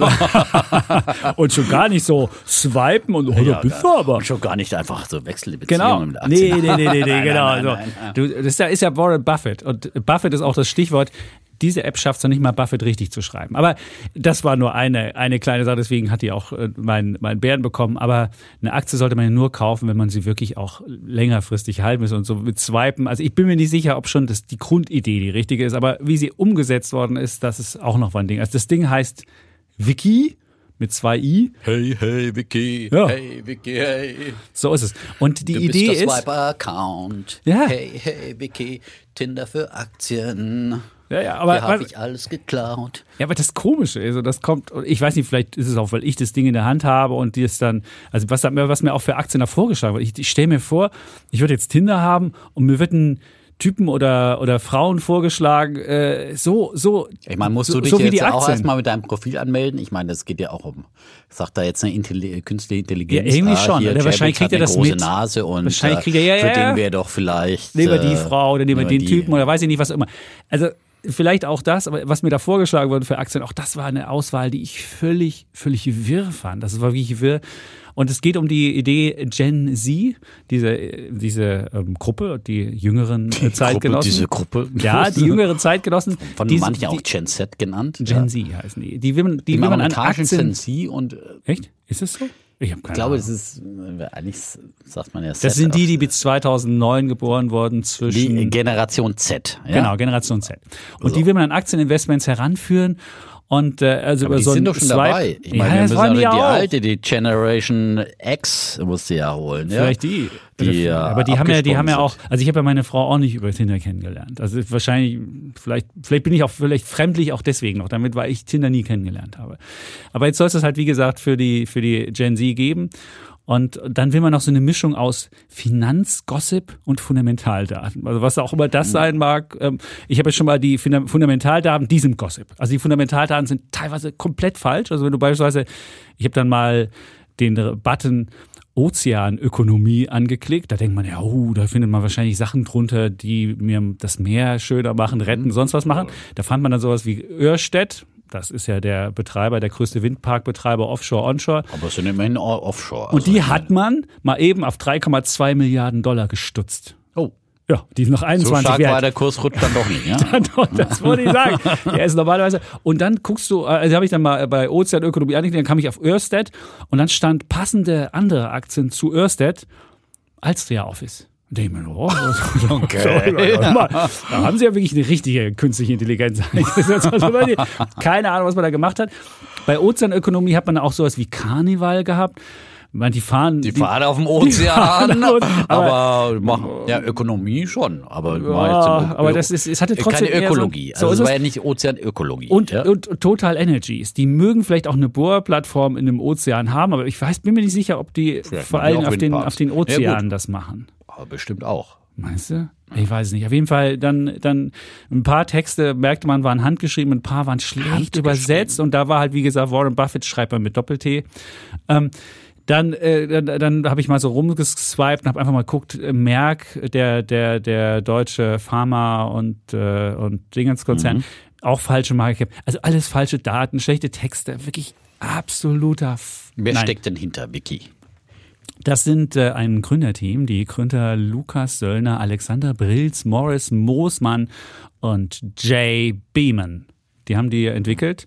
International oder die- Deutsch? Für, für Deutschland Das ist eine Deutsche, ist für Markt? Deutsche. Und sind, und, und äh, es sind halt, es sind halt auch, äh, weiß ich nicht, OMRX hat investiert oder der Kramer hat investiert und ähm, bei Finance Forwards habe ich, hab ich das gelesen, Mhm. dass die investiert sind. Und man will, will, äh, Geld verdienen Also mit. Werbepartnerschaften. Ja. Es wird in, in anderen Podcasts dann sicherlich sehr gehypt werden. Ich würde es vermuten, Ja, aber wenn wenn, man da drauf geht, investiert sind. also wenn man da drauf geht Möglicherweise. und das, die Charts waren noch nicht da, also man, das stand da in Progress oder irgend sowas, so weiß ich nicht, hä? Oder dann waren auch irgendwie so Buttons, wo du dann irgendwie, äh, wo du dann irgendwie noch kaufen konntest in deine neue App rüber, aber es hat auch nicht funktioniert. Und welche Es Bank war- haben die? Nee, gar keine Bank. Ah, Die haben gar keine Bank. Das Ich ist nur die? Informationsmedium. Du hast dann da drin Informationsmedium. und du sagst dann, das will ich kaufen und, und dann drückst dann, erst- auf deine App und dann wirst du rübergelotst Ah, und dann gibt's vielleicht eine, eine, einen Gateway und dann kannst du das dann bei deiner neuen Smart So, Broker kein oder Broker. Scalable oder was auch Ah. immer. Nee, ist so eine Informations... Und da kannst du zu allen Brokern gehen dann äh, Ja. über die oder leiten Genau. dich die dann nur zu Äh, Das weiß ich halt nicht. Trade Das war halt, das Republic, funktioniert ja noch Trade nicht. Republic und OMR Ich weiß nicht. Stimmt, äh, Trade Republic, da war ja. auch ein, da war auch ein, ähm, da war auch ein Gründer Aber mit sie dabei. nehmen dann einfach Werbegeld oder ist es nur ein, ein Gate für, für Trade Republic? Ich weiß es nicht. Müsste man das noch mal war nicht, untersuchen. das war noch Okay. nicht, es war noch nicht, das war noch nicht programmiert. Aber es war insgesamt, liebe Gen Z, hört lieber Defner und Shepherds oder alles auf Aktien oder meinetwegen auch andere Wir haben auf jeden Podcasts. Fall genug Gossip. Ja, Ja, also Gossip, haben wir, jede Gossip Menge haben wir und und, aber wir haben auch wirkliche Informationen und wir schreiben den Buffett hier mit Doppel F und Doppel T, wir damit das mal klar auf jeden ist. Fall so. Und wir sprechen und so aus. falls wir uns mal bei Omaha irren, korrigieren wir das auf jeden Fall. Also falls wir mal nicht Stimmt, wissen, der ja, Defner dass, der, dass der Buffett in Omaha, Nebraska zu Hause Ja. ist, ja, und dort Ja. seine Hafer abhält, ja. Falls ist mal vers versehentlich Nevada sagen wollen, auch mit Ja. NE anfängt und in Amerika ist, ja. So ist es. Ja, wenn wir sofort, weil dann werden wir korrigiert von unserer aufmerksamen Hörerschaft, ja. Ja, und Gut. wir, wie gesagt, und wenn es Nachfragen gibt zu Produkten, ja, werden die schriftlich gestellt. Und beantwortet, Und oder wir beantwortet, beantworten ja. sie hier auch. Also Oder wir, haben ja alles dabei. Also genau. Also, uns- deswegen mein Bär der Woche ist einfach äh, Wiki oder wenn es Tinder ist, müsste man es vielleicht Ficky nennen. Ha, Den Gag konnte ich jetzt nicht liegen lassen. Der musste jetzt aber ja. Nein, ist der schlecht, ich weiß. Wie Dan Lügen nicht. Ich habe deinen alten, deinen alten Dan Lügen nicht Gag noch am, am Samstag bei Alles auf Aktien ja, ich habe ihn im. Fernsehen rausgelassen. Ja? Du hast ihn im Fernsehen rausgelassen. Ach so, apropos Fernsehen. Ja, ja komm, apro- ich wollte noch was nachtragen Ja, zu unserem. Glotzcast. Ja, Ja, bitte. Äh, weil Goldman Sachs hat sich jetzt auch der Anschätzung des führenden Ökonomen Defner äh, angeschlossen. ja, der ja, ja, ich habe ja den letzten Glotzcast äh, Folge 3, ja, Mhm. Glotzcast Folge 3 und Podcast Folge 281. Man kann ja, Ja. alles nochmal nachhören. Ja? Ja. Man kann es Da auch- haben wir es diskutiert, ob da gucken. in den USA die Rezession droht oder nicht. Ja. Ja. Ich habe gesagt, na, von wegen, ähm, dass trotz hoher Zinserhöhungen Ja. äh, die deutsche, die US-Wirtschaft, die amerikanische Wirtschaft an Ja. einer Re Rezession vorbei, dass es eine weiche Landung geben wird. Wie gesagt, auch Goldman Sachs äh, sagt heute, äh, dass Mhm. man sehr gute Chancen sieht, dass die US-Wirtschaft einer Rezession entgeht. Die Wahrscheinlichkeit für den Beginn einer Rezession in den kommenden zwölf Monaten sei auf 15 Prozent gesunken. Gründe, die positive Entwicklung beim Abbau der Inflation Mhm. und am Arbeitsmarkt führten demnach dazu, dass die Gefahr einer schrumpfenden Wirtschaft abgenommen habe, da sich das real verfügbare Einkommen im nächsten Jahr aufgrund des anhaltend soliden Beschäftigungswachstums und steigender Reallöhne wieder beschleunigen wird. Das dürfte dem privaten Konsum helfen. Der wichtigsten Stütze der weltgrößten Volkswirtschaft. Etwa so habe ich argumentiert letzte Ja, Woche. da könnte ich noch Freitag, sagen, der Ölpreis ist jetzt gerade auf 90 gestiegen, während wir hier reden.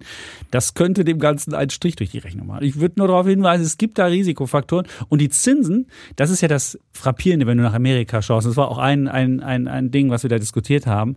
Da ja Amerika so wahnsinnig hoch verschuldet ist und es ein gewisses Crowding out gibt, das haben wir alle im Studio mal gelernt, zumindest die, ähm, Die übers- 37 übers- Semester die über das zweite haben, Semester ja. rausgekommen sind. Die wissen das. Also wenn der Staat Defner hat ja nur ein Semester studiert. Hast du Crowding Out? War das bei dir noch? Nee, Gab's nee, das? ich Gab's habe ja auch Gut. Politik. Äh, Ah, nee, dann das hast du das nicht gehabt. politische Wissenschaft mit ein bisschen. Also Crowding Out ist, wenn der Staat zu viele Finanzmittel vom Finanzmarkt absorbiert, weil sie zu viel Schulden machen. Das ist ja, dann werden private Investments aus dem Markt gequetscht, rausgecrowdet, weil du halt die Zinsen steigen. Und das sieht man ja schon bei den langfristigen ähm, Anleiherenditen. Die sind ja heute wieder im Plus. Obwohl eigentlich ja wir so einen Desinflationstrend haben und man fragt sich so, wenn eigentlich die Wirtschaft schwächelt und wenn die Inflation sich abschwächt, dann müsste ja eigentlich auch der Zins wieder runtergehen, der langfristige. Tut er aber nicht, weil es halt dieses Crowding Out gibt. Das ist auch noch ein Risiko. So. Die Welt ist voller Risiken. Ja? ja? Gut, das müsste zu deinen Bullen kommen, oder? Mein Bulle der Woche Ja, bitte. Geht an die 3D-Druckbranche. Ja, Mal auch eine, wieder. ja, mal wieder. Mal wieder eine favorisierte Branche Ja. von mir. Da gibt es nämlich Fortschritte. Ähm, und zwar ähm, hat Bloomberg letzte Woche berichtet, dass Apple testet den 3D-Druck zur Herstellung von Stahl-Apple Watches. Äh, Geil. Ja, und ähm, wollen also äh, für die Produktion des Stahlgehäuses einiger seiner kommenden Smartwatches, wie aus informierten Kreisen berichtet wird, schreibt Bloomberg, ähm, äh, den Einsatz von 3D-Druckern testen. Dank der Technik müssten große Metallplatten nicht mehr in die Form des Produkts geschnitten werden, was die Herstellungszeit der Geräte verkürzen würde. Gleichzeitig wird die Umwelt geschont, da weniger Material verbraucht wird, so die Personen, die anonym bleiben wollen, also die Insider, die hier zitiert werden.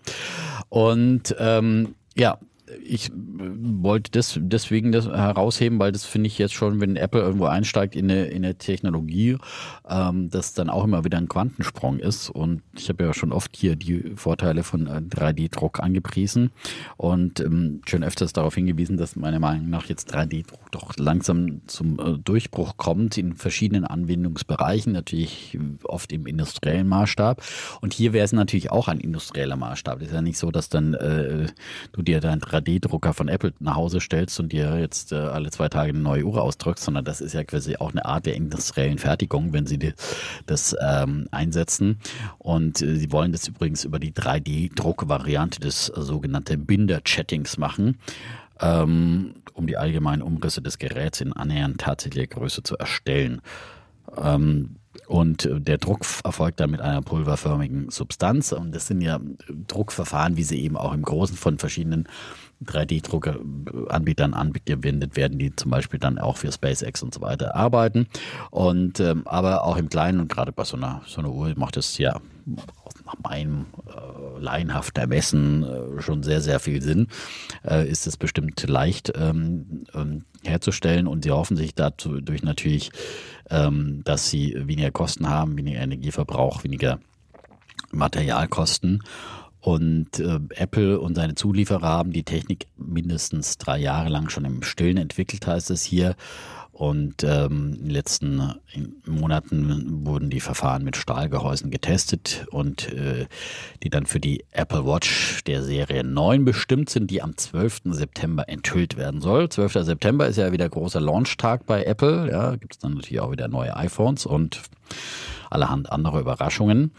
Ähm, und ähm, ja, ähm, finde ich einen spannenden neuen Ansatz äh, und äh, man hofft sich eben, dass die äh, Kosten pro Ohrengehäuse dann äh, heruntergehen. Ähm, am Anfang sind die wohl noch in, in ähnlichem Umfang wie bei der jetzigen Produktionsart, aber wenn man das natürlich dann in Serie auslaufen lässt, dann ist das ähm, dann äh, sicher ein Kostenvorteil für Apple. Und äh, der Vorstoß ist einer der ersten Fälle, in denen Binder-Chatting zur Massenproduktion eines Metallteils eingesetzt wird, heißt es noch in dem Artikel. Also von daher, wie gesagt, schon ein, ein gewisser Quantensprung für äh, die 3D-Drucktechnologie. Entsprechend haben ähm, dann auch äh, verschiedene 3D-Druckaktien positiv reagiert, sind nach oben äh, gesprungen, unter anderem 3D-Systems. Äh, die sind dann zeitweise nach dieser Nachricht um, um bis zu 10 Prozent äh, nach oben gesprungen und äh, Stratas ist auch um 6,9 Prozent. Auch die Apple-Aktie hat zugelegt nach dieser Nachricht äh, zeitweise erstmal um, um 1,8 Prozent. Also wurde positiv aufgenommen und äh, wie gesagt, könnte einfach dieser ganzen 3D-Branche äh, verhelfen. Ich habe aktuell keine 3D-Systems-Aktien. Ach nicht, hast du nicht mal Velo 3D? Die hatte ich auch mal, ja, das sind ja auch, Okay. aber sind im Rahmen der Ja. kürzlich erfolgten Marktbereinigung. Da würde ja, wird ja Okay. auch gerne mein, mein Trading-Depot schnell mal wieder ein bisschen um ein paar, paar Kandidaten Ah. bereinigt. Ne? Wie gesagt, das ist ja, ähm, wenn man gewisse Produkte verwendet, äh, gibt's da dann schnell auch mal Stop-Loss-Kurse, die greifen müssen. Mhm. So, ähm, aber natürlich weiter auf der Watchliste werden demnächst auch wieder bestimmt wieder, Sehr schön. aufgenommen. Velo 3D habe ich zurzeit leider auch nicht. Ich habe aber Mark Forged, die ich kürzlich vorgestellt habe, die habe ich noch aus dem 3D-Bereich. Und es gibt leider, glaube ich, keine, gibt es 3D-ETFs in Deutschland? In Amerika gibt es das? Es gibt halt den von, ähm, ja, von ARC, ja. aber den kannst du, kriegst in Deutschland ja nicht gekauft. nicht. Und die anderen kriegst du auch, die, der 3D-Printing-ETF gibt es leider auch nicht, aber ähm, ich gucke hier gerade mal, die sind zuletzt wieder angesprungen. Hat ja ein Tief, diese ganze Branche, im, äh, Mitte oder Ende, Ende August und jetzt hat es wieder ein bisschen 5% Hat jetzt so einen angestiegen. kleinen, kleinen äh, 5%, ja. Schub gegeben vom Boden aus. Ne? Ja, Vielleicht ja. ist das ein Zeichen dafür, dass jetzt die Bodenbildung mal. Aber grundsätzlich halt wie bei allen Ja. Techno-Schrott-Kandidaten immer halt noch ein Problem, dass es eine in der Regel unprofitable Branche ist, äh, die immer noch natürlich äh, nach dem großen Durchbruch äh, sucht und äh, bis dahin äh, nicht Geld druckt, sondern Geld verbrennt. Ja? Und ähm, von daher und seit schon sehr vielen Jahren natürlich als Zukunftsbranche gilt, ja, das Problem von, von vielen Zukunftsbranchen, ja, die bisher noch nicht quasi den Durchbruch geschafft haben. Sehr schön. Oh, cooler Bulle. So, dann komme ich zu meinem Bullen. Das hatten wir mal so ein bisschen vorgestellt bei Alles auf Aktien. Da ging es um passives Einkommen. Und das hat so eine Bugwelle ausgelöst, weil alle Leute passives Einkommen ist natürlich was Cooles, so wie als ob du Vermieter bist. Und egal was du machst, jeden Monat kommt auf dein Konto die Miete. Und das ist so ein anstrengungsloses Einkommen. Wenn der Mieter auch zahlt, Wenn- ja, wie gesagt, so vorausgesetzt der Mieter zahlt, du vorausgesetzt recht, du musst ja. dem Mieter keinen Anwalt auf eine Ja, setzen, und du musst nicht irgendwas sagen, Hallo, zahl mal reparieren Miete. ja, ja. Und der Mieter sagt dann, ich zahle die immer noch nicht. Nach zwei Monaten, wenn er die Miete nicht zahlt, dann kannst du ihm eine Änderungskündigung. Kostet allerdings beim Anwalt schon mal die zweifache äh, Oh. Monatsmiete mindestens. Und dann musst du Glück haben, dass du ihn noch mit der Klage einfach so rausbringst, weil du kannst ihn dann nicht einfach die Türschlüssel wechseln oder sowas. Geht natürlich nicht. Nein, nein. Du Okay. erstmal, dann brauchst du ein. Und wenn das zuständige Amtsgericht dann auch Zeit und Lust hat und der Amtsgerichter nicht zu sehr überfordert ist, stellt er Mhm. möglicherweise diese Dings sogar zu. Ja, aber Okay. Erzählen Sie weiter, Herr Ja, Deppe. so aus dem praktischen Vermieteralltag. Gut, dann hätte ich jetzt passives Einkommen gut, nicht aus na, einer, nicht, nicht aus einer Also Miete, Mietsache. also, Da ja. machen wir eben nicht aus einer Mietsache, sondern das, was ja auch die Leute so attraktiv fanden, dass du mit Aktien passives Einkommen äh, generieren kannst. Da ging es jetzt nicht um Dividende, also dass du halt regelmäßig irgendwie eine Dividende ausschüttest, sondern es ging um so ein monatliches Einkommen. Das machen ja viele in Amerika, ist das das Riesending, dass du das mit Optionen machst. Und zwar nicht, dass du eine Call-Option kaufst oder eine Put-Option kaufst, also wo du auf steigende oder fallende Kurse spekulierst, sondern du bist der Verkäufer dieser Option. Also beispielsweise, ähm, du sagst, ähm, ich verkaufe dir, lieber Defner, das Recht, also ich, ich guck mal, wo die Porsche-Aktie jetzt notiert, man kann das mit Porsche mal gucken, die, die notiert so um die 100 und dann könnte ich sagen, ich verkaufe dir das Recht, dass du die Porsche-Aktie am Jahr bis zum Jahresende zu 110 kaufen kannst. Und wenn du jetzt ein Porsche Bulle wärst und würdest sagen, "Ha, ha, ich glaube ja, dass die bei 120 steht, dann würdest du jetzt für ganz wenig Geld könntest du diese, könntest du diese, diese Option mir abkaufen, diese, diese Call-Option.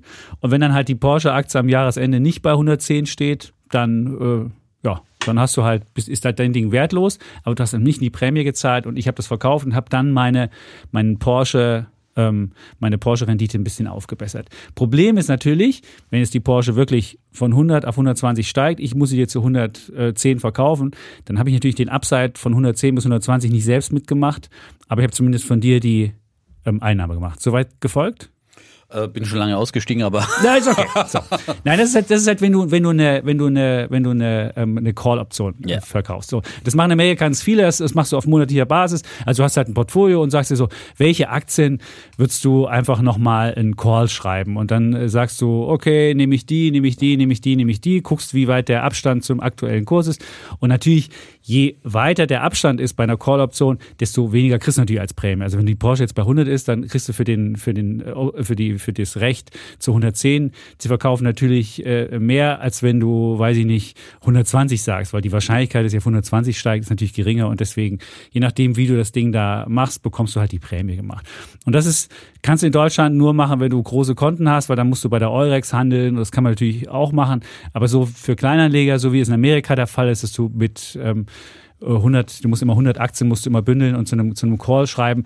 Das, das gibt es halt in Deutschland in der Form noch nicht. Aber es gibt zwei ETFs, die das machen, so zwei Covered Call ETFs, die genau das mitmachen, dass du halt einfach bestimmte Aktien hältst und auf diese Aktien noch zusätzliche Einnahmen dadurch generierst, dass du halt diese Call-Optionen verkaufst.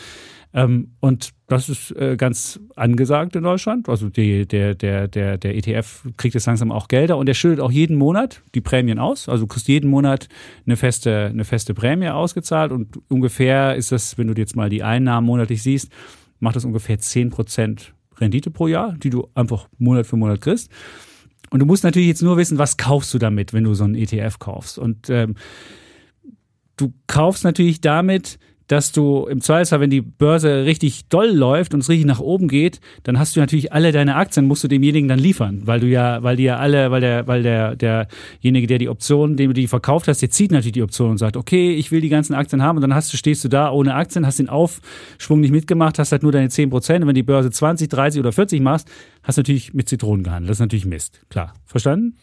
Ja, ja, ja, es ist schwierig, es ist ein bisschen schwierig zu, ja, zu verstehen. Also es ist nichts für jemanden, der glaubt, dass es an der Börse richtig nach oben geht, sondern es ist für die Leute was, die glauben, dass es eher ganz gemächlich nach oben oder geht. Oder eine Seitwärtsspekulation. Seitwärtsspekulation oder leicht nach unten. Wenn es leicht nach unten geht, dann ist das nach unten abgepuffert, weil du ja, du machst zwar die, das, das Minus mit den Aktien mit, aber dadurch, dass du ja da noch eine Optionsprämie für die Aktien noch zusätzlich kassierst, ist das, ist das Downside nach unten ein bisschen, bisschen kleiner. Wann es richtig doof ist, die Strategie ist, wenn es jetzt mal so eine V-förmige Entwicklung gibt, also es, äh, es geht richtig fett runter, rums, dann hast du zwar das runter ein bisschen abgepuffert, weil du ja ähm, da noch diese Prämien hast. Und wenn es dann aber ganz fett wieder hochgeht, dann ist das Problem, dann machst du ja immer nur die Prämie nach oben mit und du kriegst die Aufwärtsbewegung der Aktien aber nicht mit, weil du ja die Aktien dann denjenigen mal andienen musst und dann funktioniert es halt nicht. Also muss halt immer wissen, wenn man diese Strategie macht und wenn man so ein, so ein, so ein ETF kauft, muss man halt dieses Szenario haben, dass es seitwärts geht. Und deswegen ähm, sollten das auch nur Leute machen. Das ist, deswegen lohnt sich nicht, so ein, so ein ETF zu nehmen und so auf, auf langfristig zu machen, also als Sparplan sagen, ich will äh, Vermögen akkumulieren, sondern es ist halt nur, wenn du sagst, ich werde ein paar Zusatzeinnahmen machen, wenn ich glaube, dass es an den Börsen seitwärts geht. Und das gleiche kann man auch umgekehrt machen. Du kannst auch einen, einen Put verkaufen. Das sind dann Aktienanleihen. Oder, Aber oder wie groß ist mein Abwärtsrisiko? Das Abwärtsrisiko ist natürlich unbegrenzt. Okay. Das, das Abwärtsrisiko, du hast ja die Aktie. Nehmen wir an, du hast jetzt die Porsche-Aktie und du hast einen Porsche Call verkauft. Und du hast den Porsche Call, nehmen wir an, für 1 Euro verkauft. Mhm. Und du mhm. hast jetzt die, die Porsche-Aktie für, obwohl die, die, die, gut, sagen wir 2 Euro. Mhm. Und jetzt geht die Porsche von 100 auf 90 runter. Dann ist die in deinem Depot bei 90, aber du hast noch 2 Euro die Call-Einnahmen so. und deswegen okay, hast du eben wenn nur Wenn sich die Porsche-Aktie halbiert, äh, da gibt es auch keinen, keinen Stopp Wenn die Porsche-Aktie halbiert sich, dann kriegst du halt was okay. die auch halbiert und hast aber die Ach, zwei Euro noch von den Dingen. Aber wenn genau. sie nach oben steigt, bin ich nicht mehr wenn sie nach dabei. oben fett steigt, wieder oh. wenn sie von 50 auf 100 wieder steigt, dann hast du natürlich nur die Prämie, also. weil natürlich, also siehst, für so eine Bewegung ist passives ja. Einkommen nichts. Und man muss es wirklich den Leuten sagen, ist passives Einkommen ist was Schönes, wenn man eine Aktie beispielsweise im Depot hat und glaubt, naja, die macht jetzt vielleicht in den nächsten drei Monaten nichts, aber ich will sie nicht verkaufen. Dann kann man sagen, okay, dann packe ich mir da halt noch eine kleine Einnahme mit rein und so weiter. Aber es ist halt, ist, die Strategie ist halt nichts für, für dauerhaft am Markt. Du kannst aber auch da umgekehrt... Finde ich, halt, ich finde, das ist halt eine ganz schlechte Chance-Risikoverhältnis. Nein. Ja. Überhaupt nicht. Ja, weil wie gesagt, auf Monatsbasis in Amerika ist es ein super Verhältnis. Da hast was du, auf Monatsbasis? du verkaufst auf Monatsbasis deine Option. Also jeden Monat schreibst du eine Option. Ja, aber ich meine, ich habe ja das Risiko voll nach unten, dass ein Crash kommt und meine Porsche-Aktie sich halbiert oder andere äh, Ja, ja. 80 Prozent Minus machen. Ja. Aber ich habe nicht die Upside nach oben. Also von daher aber du hast, doch, du hast, aber es äh, gibt ja das- auch Seitwärtsbewegungen. Es gibt nicht Ja, nur runter und hoch. aber seitwärts. Aber dann, wenn ich auf eine Seite, dann sage ich doch lieber, dann kaufe ich mir sowas wie ein iBonds-ETF oder irgendwas festverzinst wo Ja. ich dann, Da hast du dann eine wirklich garantiert meine, meine Zinsen bekomme, wenn ich was sicheres. Ich finde, auf so eine äh, gewagte Wette, ja, auf einen Seitwärtstrend, äh, würde ich mich, also ich finde, es ist für mich Du hast ein nicht Pe- interessant. Ja. Depot und du hast eine Aktie, die du jetzt für die, für die nächsten Monate als Loser einstufst, dann kannst du darauf einen Call schreiben. Ist doch super, wenn du sie nicht verkaufen willst. Nimm mal an, du hast Apple. Ja, aber ein Klassiker. dann- die dann Apple-Aktie ist super aber gelaufen. nicht mehr dabei bin. Ja, aber du hast doch. Ich habe doch ein Depot, Ja, aber ein Depot, wo ich denke, meine Aktien äh, steigen, weil wenn ich nicht, nicht mehr an die glaube, dann kann ich sie auch gleich verkaufen. Ja, aber du hast doch bei, nehmen an, die Apple-Aktie ist im ersten Halbjahr wahnsinnig doll gestiegen. So, um, weiß ich nicht, äh, 60 Prozent oder wie viel es waren, ich weiß es nicht mehr. So. Und dann denkst du vielleicht, für die nächsten drei Monate oder so läuft die Aktie nicht mehr so doll. Dann schreibe ich einen Call drauf auf das Ding, krieg damit eine Einnahme, also ein passives Einkommen. Und wenn die Aktie dann doch wieder erwarten, doch steigt, dann muss ich sie halt ausliefern, habe ich aber wenigstens noch die Optionseinnahme gehabt und wenn die Aktie nicht steigt, sondern seitwärts geht, kann ich auf die kann ich die Prämie haben. Das ist die Idee dahinter. Das ist jetzt nicht so doof. Kann man halt in der Aber man kann auch auf Seitwärtstrends mit anderen Derivaten Genau, da kommen wir zum anderen. Genau, es da gibt kommen wir nämlich natürlich zum- Zertifikate, Genau, da wollte ich- das war die zweite Sache. interessiert, weil ich meine, ich bin kein Seitwärtstyp. Ja, wenn ich, Aber äh, seitwärts kann man auch machen, indem man nämlich einen Put Optionsschein verkauft. Das ist genau das Gleiche, als dass du jemanden eine Put-Option machst. Und der funktioniert so. Auch da kriegst du eine Prämie für, für den Put.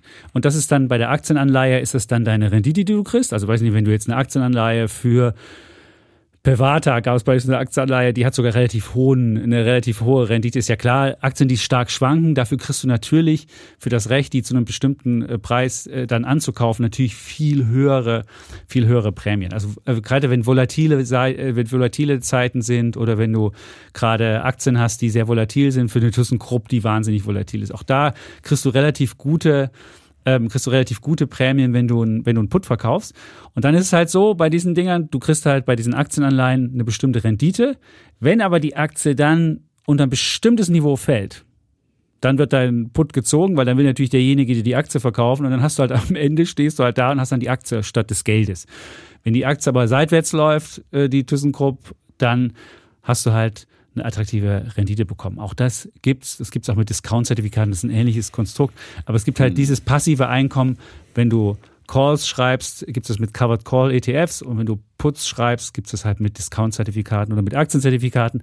Und ich finde es mal eine spannende Idee, intellektuell sich mit sowas zu beschäftigen, weil man da zusätzliche Erträge noch machen kann. Aber man muss halt immer wissen, für welche Märkte lohnt sich das und wie sind die Profile, wenn die Kurse X oder Y machen. Und gerade wenn es stark schwankt oder wenn's, wenn's, wenn's, wenn wir, wenn wir aus einer langweiligen Bewegung kommen, auf einmal kracht's überall in den Märkten, dann ist es natürlich Mist, weil dann ähm, äh, hast du hast du, kannst du, bist du dann nicht richtig abgesichert, sondern wird im Zweifelsfall deine, deine, deine Optionen musst du dann liefern nach oben oder unten. Und insofern ähm, ist es für das nichts. Aber ansonsten finde ich, ist eine spannende Idee und sich mit, mit, mit passivem Aber- Einkommen mal Einkommen zu beschäftigen. Aber ich finde, super. das hat mit passivem Einkommen gar nichts zu tun. Das ist wirklich eine Marktspekulation, wo ich sage, ich spekuliere jetzt mal äh, und auch eine Spekulation auf einen seitwärts laufenden Markt. Wie gesagt, kann ich auch mit anderen Zertifikaten. Ich bin da wirklich, als Zertifikate haben mich wirklich auch nie interessiert, deswegen kann ich auch Echt nicht? keine Alternativen nennen. Da gibt's Nee. ganz spannende Sachen. Ja, spannende Sachen, aber ich meine, ich will doch Geld verdienen und äh, nicht mit intellektuellen Übungen äh, quasi. Äh, und äh, wenn ich die gegen die laufen lasse und am Ende habe ich fünf verschiedene Konstruktionen und äh, Aber mit den Covered Calls kriegst du, kriegst du festes Einkommen. Du kriegst Monat Ja, aber- für Monat ja, zahlen die ja, aus. Monat, die Auszahlung kriegst du immer. okay, Nur die Frage ist, was das Underlying macht. Also es kann natürlich passieren, Aber wir haben dass ja festgehalten, Underlying dass ich trotzdem ein Risiko fällt. nach unten habe, ein, Du hast ein ein Risiko nach unbegrenztes unten? Risiko nach unten, aber ein gecapptes Risiko nach Genau. oben. Und Ja. dafür kriege ich jetzt eine Miete. Also ich Ja. meine, das ist, äh, da bin Du ich. vermietest also, deine Aber Aktie. das hat nichts mit, mit passivem Einkommen zu Doch. tun. Nein, hat's Du nicht. machst ja nichts. Nein, nein. Außer dass gut, du deine Aktien dass ich vermietest. Aktien habe, ja. Das Dumme ist nur, wenn das- wenn's das halt so ja gut wie, läuft, wenn dann musst du die Wohnung Wohnung hätte, an- ja. die, die im Zweifel äh, im Wert steigt und der Mieter kriegt die Wohnung dann. Ich weiß, das ist Mist. also, da gebe ich dir genau, recht. genau, ja, es ist genau. also nicht, es ist nicht passives Die Einkommen, im dass du die Immobilie weil behältst. Der Teil ja. der Immobilienrendite, der Ja. Großteil ist die Wertsteigerung der Immobilie. Ja, Ja. Und äh, da kann ich dann auch mal aussitzen, dass ein Mieter keine Miete zahlt, was natürlich wirklich unschön ist. Aber ähm, und äh, eine Immobilie ist auch wesentlich wertstabiler in, in der Regel als eben äh, eine Aktie. Also von daher, wie gesagt, Chance, Risiko passen für mich nicht zusammen. Ach. Jeder, der intellektuelle Übungen machen will, kann sich das machen, aber für, Passives für mich Einkommen ist es nichts und ich, äh, ich würde es nicht als passives Einkommen bezeichnen. Bloß weil ich es äh, da äh, eine Rendite bekomme. Passives Einkommen ist für mich wirklich was, was, was lange laufen kann, äh, eben sowas wie eine Immobilie oder wegen mir eine langlaufende Anleihe oder wenn was du's- auch immer. wo machst. ich, wo ich eine Garantie habe, wo ich äh, zumindest äh, mein, meinen Einsatz garantiert habe, wie bei einer Anleihe, die ich dann nach Ende der Laufzeit wenigstens zurückbekomme. Das finde ich verdient den Begriff passives Anleihen. Alles andere ist wirklich eine Spekulation. Nenne es Spekulation auf dem Seitwärtstrend. Dann ist okay, ja, sage ich. Seitwärtsspekulation. Wie kann man in seitwärts laufenden Märkten Geld verdienen? Wegen mir. Aber passives Einkommen finde ich wirklich ist der falsche, ist das falsche Label und weckt falsche Assoziationen. Da denkt man, ach ja, damit kann ich dann irgendwann mal mich in die Hängematte legen und äh, lasse es auf, auf ewig laufen. So funktioniert es ja nicht. Ja, aber es gibt auch, es gibt auch jetzt noch einen aktiv gemanagten Form von Tempel, der jetzt neu auf den Markt kommt. Es wird immer mehr genutzt. Überleg dir, du hast einen, du hast einen äh, breiten, global anlegenden Fonds. Und du hast einen Fondsmanager, der clever genug ist, um zu sagen, von diesen Aktien laufen vielleicht ein paar in den kommenden Monaten äh, seitwärts von dem MSCI World, weil du weißt, du kennst ja die Geschichte. MSCI World, sieben Aktien oder zehn Aktien machen die gesamte Rendite und der Rest ist tot am Loch. Und wenn du jetzt sagst, ich finde raus, welche tot am Loch liegen und mach für die noch ein passives Einkommen ich dazu, so schlauer Fondsmanager wäre, wenn, dann würde ich einfach die sieben kaufen, die gut laufen und alle anderen nicht kaufen. Ja. Wenn dieser Fondsmanager dieses schlaue Überwissen hätte, ja, Ja. er einfach, und dann würde er die mega Überrendite machen. Da muss ich nicht äh, die rausfinden, die äh, seitwärts laufen, ja. Also äh, das ist ja immer so in der Theorie, ja. Und dann äh, für so ein kleines, mickriges, passives Einkommen, dann verlangt Ja. er nochmal 1,6 Prozent Fondsmanagement und da ist vom passiven Einkommen wieder gleich gar nichts mehr übrig, wie wenn du irgendwie Ja, es kann natürlich sein, wenn du die falschen verkaufst, die falschen Sachen, dann hast du halt, dann hast Oh. du halt das kann Jetzt. natürlich sein. Natürlich, Also. Dann hast du halt am Ende keine Aktien mehr im Fonds, sondern musst die alle liefern, weil du die falschen, weil du die falschen Aktien vermietet hast. Weil Ja. du die richtigen Aktien vermietet hast. Und ich finde, der Fonds heißt übrigens Columbia, von Columbia. Threadneedle. Ja, das ist okay. der Sustainable Global Equity Enhanced Income. Enhanced Income. Enhanced. Enhanced. Enhanced. Enhanced. Da will ich mal die Nase halten. Nein, habe nicht Das mit den, das kommt nicht aus Vietnam. Ja? Nein. So, Ich finde, ich finde okay, das trotzdem eine spannende Sache, wenn ja, du Zusatzeinkommen äh, generieren ja, kannst. Zusatzeinkommen, Ja, das klingt enhanced. immer toll. Ja, Zusatzeinkommen, das sind immer diese Label, die dann irgendwie ein Verkäufer draufschreibt, oh, passives Einkommen, Ja. hier, bla bla bla, nichts tun, nebenbei Geld verdienen. Ja. Es ist einfach eine Spekulation, nennen wir es beim Namen, auf, wie gesagt. Okay, meine Meinung ist dazu kundgetan. Ich habe sie nicht in der Gänze intellektuell nachverzogen, diese Dehnübungen intellektueller? Natur. Ja, ich meine, in Theorie, ich, wie wie gesagt, äh, es ist mir einfach, wie gesagt, wenn ich höre, nach oben begrenzt, Dann denkt ist, der, der, da bin ich raus. Da bin ja? ich raus. Ja? Und nach oben voll, und nach unten volles Risiko. Hallo? Nicht voll. mal- Du hast ja abgepuffert durch den, du hast ja die, die, 2% Miete. Du hast die Rendite. Mieteeinnahme. Ja, die genau. 2% mit Mieteinnahme, wenn Ja. ich 90% Kursverlust habe, ja. Ja. Aber äh, meine Aktie verdoppelt sich an einem Tag, weil sie übernommen wird und dann habe ich, aber ja, sind leider nicht dabei, sind leider bei 10% raus. Aber äh, wie viel maximalen Kursanstieg habe ich? Je nachdem, was du verkaufst. Wenn du jetzt, nehmen wir an, du hast eine Porsche und verkaufst, äh, du verkaufst die, die Optionen für 110 bis Also. zum Jahresende, dann hast du halt maximal einen Kursanstieg noch von 10 Prozent und dann musst du es halt für 110 liefern, wenn Ich es über ja immer 110 der, ist. der auf der anderen Seite ist. Wenn, dann mache ich, kaufe ich Put-Option, äh, kaufe ich Call-Option. aber das Ding ist wertlos. Aber- Das ist der Unterschied. Also, die, wenn die, wenn die ausläuft am Spekulation. Jahres, Ja, das ist aber eine ja, genau. Riesenspekulation Das- mit Riesenhebel. Und das andere halt nicht, genau. wenn du sie verkaufst. Genau. Aber wie gesagt, ich finde, das Risikochance-Verhältnis ist schlecht. Okay. Ja. Gut. Aber wer Intellekte üben will, kann natürlich auch Schach spielen. Also ähm, Ja. muss nicht unbedingt. Oder Schafkopf, aber das ist ja. nicht so intellektuell, ja. So, äh, ich würde sagen, wir kommen zu unserem Thema der Woche. Äh, bevor wir uns hier.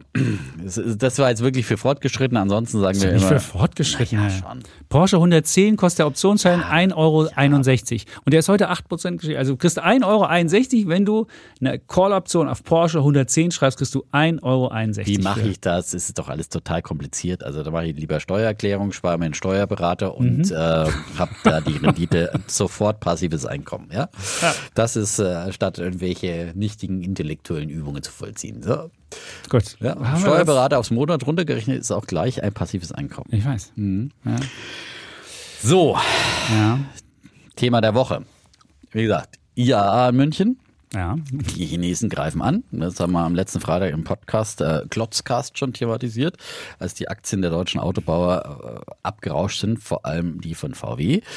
Ähm, und äh, deswegen heute der große Konflikt. Äh, chinesische Angreifer gegen äh, Deutsche Wagenburg. Ja, ich ja. bin auf Seiten äh, des chinesischen Angreifers in dem Fall. Eine meiner beiden Autoaktien aktuell im Depot. Ich hatte mal zeitlang VW und da auch gleich wieder die Reißleine gezogen, also nicht in die Gänge kam und ist jetzt richtig abgeschmiert nochmal. Also äh, irgendwann werde ich es mal vielleicht wieder einsammeln. Ähm, aus ähm, quasi Resterampe Grün- Günstigkeitsgründen. So, aber das ist jetzt äh, nicht das Thema, sondern ähm, meine ähm, Aktie, äh, für die ich heute in die Bütt steige, ist äh, altbekannt äh, Stammhörern hier, weil ich sie seit Jahren neben Tesla äh, hier immer wieder vorstelle. Neulich Kollege, äh, Kollege hat einen Abschied gegeben, der hier auch aus gesundheitlichen Gründen ausgeschieden Ja. ist, wo ich immer sage, hier, Chapitz nimmt ein Vorbild, ja, äh, ein, nicht ein Vorbild, ein Nachbild, ja. ja. Wer zu viel arbeitet, sich zu viel stresst, der, äh, der muss dann in Vorruhestand gehen. So, äh, Nebenbei-Effekt. Und dann kam eine andere Kollegin, ja, die aus dem Producing, ja, wo ich als die Wirtschaftsredaktion vor Jahren noch neben Producing sah. Und Dietmar, ich wollte dir übrigens noch Danke sagen für deinen Tipp damals mit BYD. Ja, der war super und ich habe die gekauft und mein Mann hat sie auch gekauft. Die sind da offenbar doch äh, ein bisschen größer eingestiegen, ja. Ja. Und man sehr, sehr happy. Ja, es Okay. passiert einem selten, dass jemand kommt, weil normalerweise ist ja immer so, du hast mir einen scheiß Tipp gegeben, eine scheiß Idee. Tipps Genau. gebe ich ja grundsätzlich gar nicht. Aber ähm, so. Wenn was gut läuft, dann ja, ist die eigene läuft, Idee immer die eigene Idee. Aber in dem Fall, Ja. BYD wurde mir gedankt, ja, und Okay. womit? Mit Recht natürlich, ja. Mhm. Okay, also wie gesagt, ähm, die hat sie wirklich sehr, sehr gut ähm, äh, entwickelt in den letzten Jahren und ähm, hat meiner Meinung nach immer noch gutes Potenzial. Die Aktie von BYD, die greift jetzt eben auch in Deutschland an, wie einige andere chinesische Hersteller, die jetzt quasi die Deutschen auf ihrem eigenen Terrain angreifen, auf der IAA. Das war ja immer quasi natürlich der die Haus- und Hofmesse der deutschen Autobauer äh, und die Leistungsschau äh, der Deutschen äh, im eigenen Land. Und, und jetzt kommt eben die äh, Konkurrenz aus China hierher quasi in feindes Land und äh, zeigt den Deutschen, wo es lang geht. Äh, ich mein, Komm. Nein, wo es lang geht nicht. Aber nein, nein, greift hier an jetzt. Greift ne? hier an. Da würde ich sagen. Nicht, wo es lang geht. Aber ich meine, wo es lang geht hat, aber und ein Beispiel, ein anderes Beispiel war ja, dass äh, VW sich vor kurzem an Xiaopeng, Xpeng geschrieben, beteiligt Mhm. hat, weil sie selber nicht auf die Reihe kriegen, hier äh, E-Autotechnik, vor allem Digitalisierung im Auto hinzukriegen. Ne? Also äh, die Chinesen sind im Kommen, äh, im Großen und Ganzen, Xiaopeng auch und NIO und andere sind vor Ort. Ähm, und BYD ist für mich nach wie vor die spannendste Geschichte in China, weil sie auch eben äh, die, die, die größten sind. Sie haben ja jetzt ähm, Volkswagen vom Thron gestoßen, schon im ersten Quartal diesen Jahres, wurde auch schon äh, ausführlich hier immer wieder gewürdigt. Ähm, vorher war VW ja der Marktführer in, in, in, in China und äh, vor allem dank ihrer Verbrennermodelle. Und BYD hat sie nur mit Elektro- und Plug- Plug-in-Hybriden vom Thron gestoßen, also ohne Verbrenner weil ähm, VW in China eben keine kaum E-Autos verkauft. Ja. Warren Buffett, da ist er wieder, der Mann mit Doppel-F und Doppel-T. Ja, Das musst du mal Vicky sagen. ja, Sag mal das mal sagen. Hey, Vicky mit K, Hey, Doppel-K. Vicky, hey, Buffett Vicky, mit Doppel-T. Nee, das hat nichts mit Buffet zu tun, Junge. Ey, was zum Buffet ist was anderes. Salatbuffet als krass, ey, Alter. Krasse. Ja. Warren ist Also Warren beteiligt Buffett, an Legende, BYD. Investorenlegende ist krass, hast verstanden? Ey? Ja, das andere ist Salatbuffet, Fleischbuffet und so weiter, ist was anderes, ja? Hast du verstanden? Alles Habe ich kapiert, habe ich Hast kapiert. kapiert? Wie viel Ja, sind's okay. jetzt? Wie viel hat er an Der BYD? Buffett hatte immer noch, der hatte einiges verkauft an BYD, aber, nee, aber ist, äh, da ist schon auch lange vor mir da eingestiegen. Ja. Aha, vor dir. Ist, ja. Und etwas größer Ich bin noch beteiligt, ja. Also, gut. Ja, genau. ja. So, Ja. Buffett äh, steigt, ist zuletzt immer wieder ausgestiegen, hat den Kurs auch gedrückt. So, BYD, Volkswagen abgelöst als Nummer eins in China Mhm. und weltweit äh, mehr verkaufte E-Autos als Tesla, also zwar Plug-ins und Batterie Mhm. Das musst du dazu sagen. Ja, bei batterieelektrischen ist Tesla, die ich auch im Depot habe, äh, noch die Nummer eins und ähm, ähm, wie gesagt, aber da auch äh, BYD ihnen auf den Fersen. So, und jetzt drängen sie in den deutschen Markt. Ähm, sie haben einen smarten Deal gemacht äh, mit ähm, Sixt. Der Autovermieter kauft in den nächsten Jahren, ähm, äh, ich glaube sogar 100.000, und ich habe die Zahl jetzt nicht hier, äh, in den nächsten Jahren äh, BYDs. Und das ist natürlich äh, auch ein super Marketing-Tool, weil äh, ab und zu holst du halt mal so einen Mietwagen und sitzt dann in so einem BYD und merkst, ach Mensch, so schlecht sind diese Chinesen gar nicht. Und ähm, Was? Du wirst dein Handy ausmachen, wirst sagen, bitte nichts hier, nichts dran koppeln, keine Informationen geben, das ist ein chinesisches genauso- Auto, da ja, sitzt der, ist wie der Ski auf dem Rücksitz. ja, das wirst du machen. Ja, genauso wie Ja. du sonst dein Handy immer ausschaltest, weil irgendjemand da mithören könnte. Ja. Äh, so, ähm, bisher sind sie noch, haben sie gerade mal 632 Zulassungen in Deutschland, aber äh, wie gesagt, sie steigern. kommen. So, äh, sie haben jetzt ein Einstiegsmodell Dolphin für 38.000 Euro, ein Kompakt-SUV äh, Atto 3 für 45.000 und die Limousine Han, das ist schon so ein bisschen ihre Vorzeigelimousine, die hat so ein bisschen Tesla-Niveau für und so wie der sportliche Geländewagen Tang, den bieten sie für 69.000 an. 69.000 für eine Chinesenschüssel? Würde ich nicht zahlen? ehrlich gesagt. Nee. Nee. Nee, Aber du. ich würde es auch nicht für ein deutsches Auto zahlen. ähm, das ist das andere. So, ähm, die UBS äh, meint, dass sie momentan gerade den Markt austesten, weil sie bieten diese Modelle äh, so 40, 50 Prozent teurer an als in China. Und ähm, die testen jetzt gerade so nach dem Motto, die Zahlungsbereitschaft macht, macht ja Sinn, dass man Ja. erstmal guckt, was zahlt der Deutsche so für, für den Chinesen. Und willst ja auch nicht gleich so, da hast du ja immer noch Preissenkungspotenzial, aber wir haben da die auch höhere Kosten als in China, müssen ja hier auch erstmal Vertriebsnetz, Werkstattnetz aufbauen und äh, also von daher Bisschen Zoll haben sie noch. bisschen Zoll, bisschen teilweise auch äh, deutsche Standards, äh, TÜV-Standards und so weiter erfüllen, die andere sind als in China. Also da muss man ein bisschen umrüsten. Also es ist natürlich schon was anderes, du kannst nicht eins zu eins sitzen. Das gleiche ist ja nicht wie irgendwie kaufst eine, verkaufst eine Pizzadecke aus China hier. Das ist immer noch ein Auto. Ja, da wird schon auch nochmal anders hingeguckt.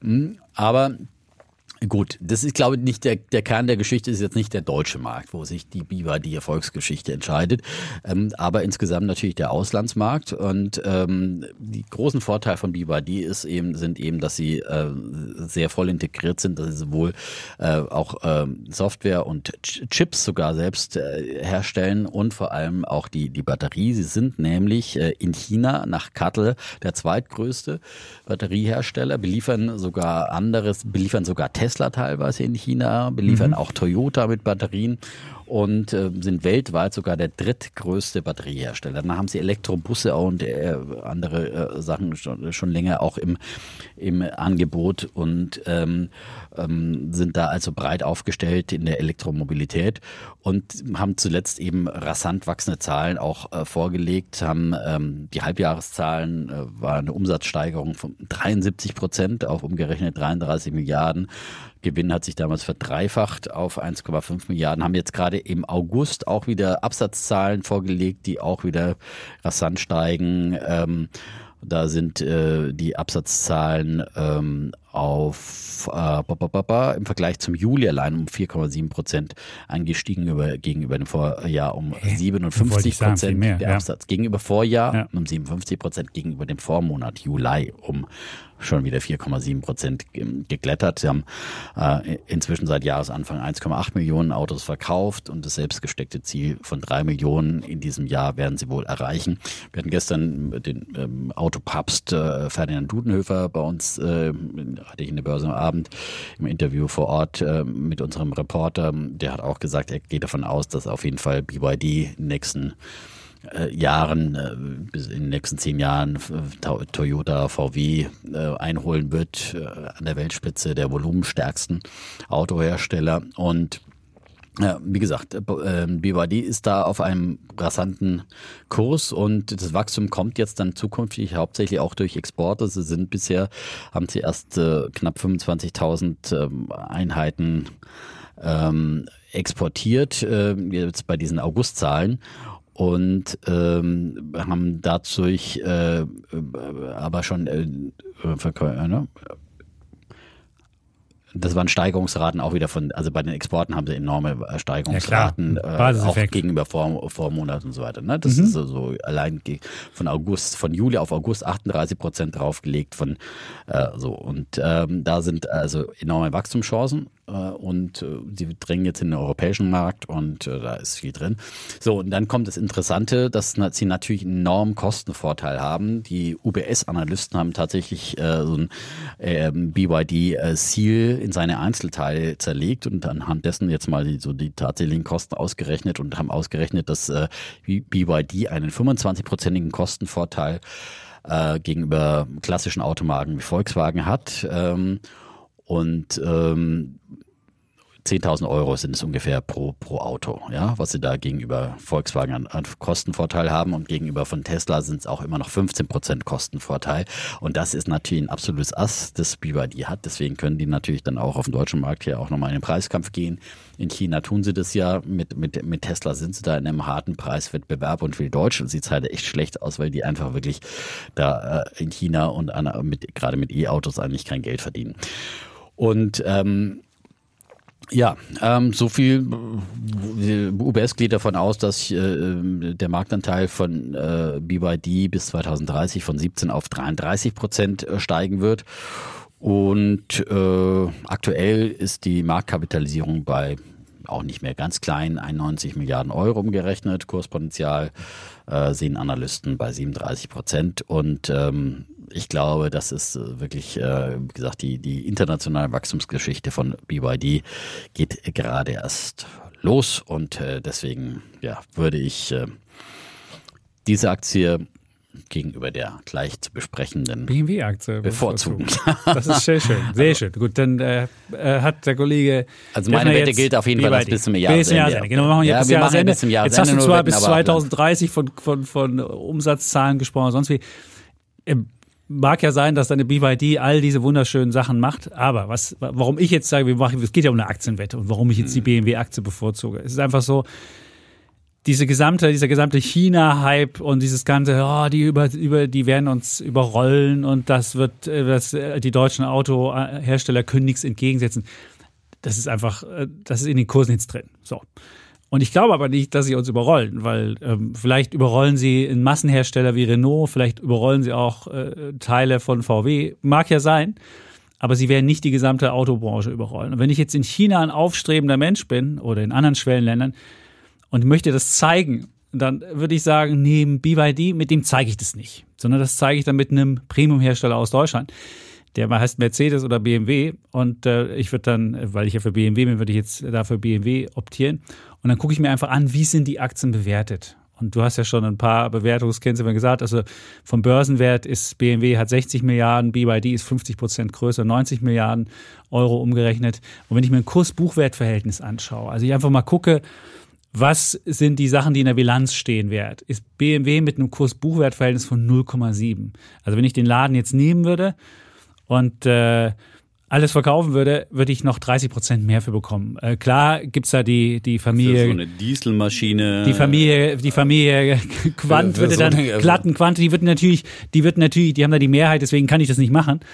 Aber ich würde auf jeden Fall sagen, Vielleicht kriege ich nicht 30 Prozent mehr raus, weil du hast recht, äh, da gibt es auch noch ein paar, paar äh, Maschinen, die jetzt vielleicht Sachen herstellen, die jetzt in Zukunft nicht mehr so gefragt sind. Aber BYD ist mit dem fünffachen Buchwert ähm, bewertet. Und wenn ich ein Kurs-Gewinn-Verhältnis mir anschaue, bei BYD ist es 26,3 und bei BMW 5. Jetzt kann ich dir sagen, die wachsen ja auch irgendwie so und so viel schneller, aber so viel schneller wachsen die jetzt. Also die wachsen natürlich schneller, klar, aber die wachsen in Volumen und nicht in Premium. Also ich habe jetzt nicht äh, dieses, Premium-Wachstum. Und wenn ich mir dann auch noch Kurs-Umsatz-Verhältnis anschaue, hat BMW 0,4. Also sind wirklich 60 Prozent äh, weniger wert an der Börse, als sie Umsatz machen.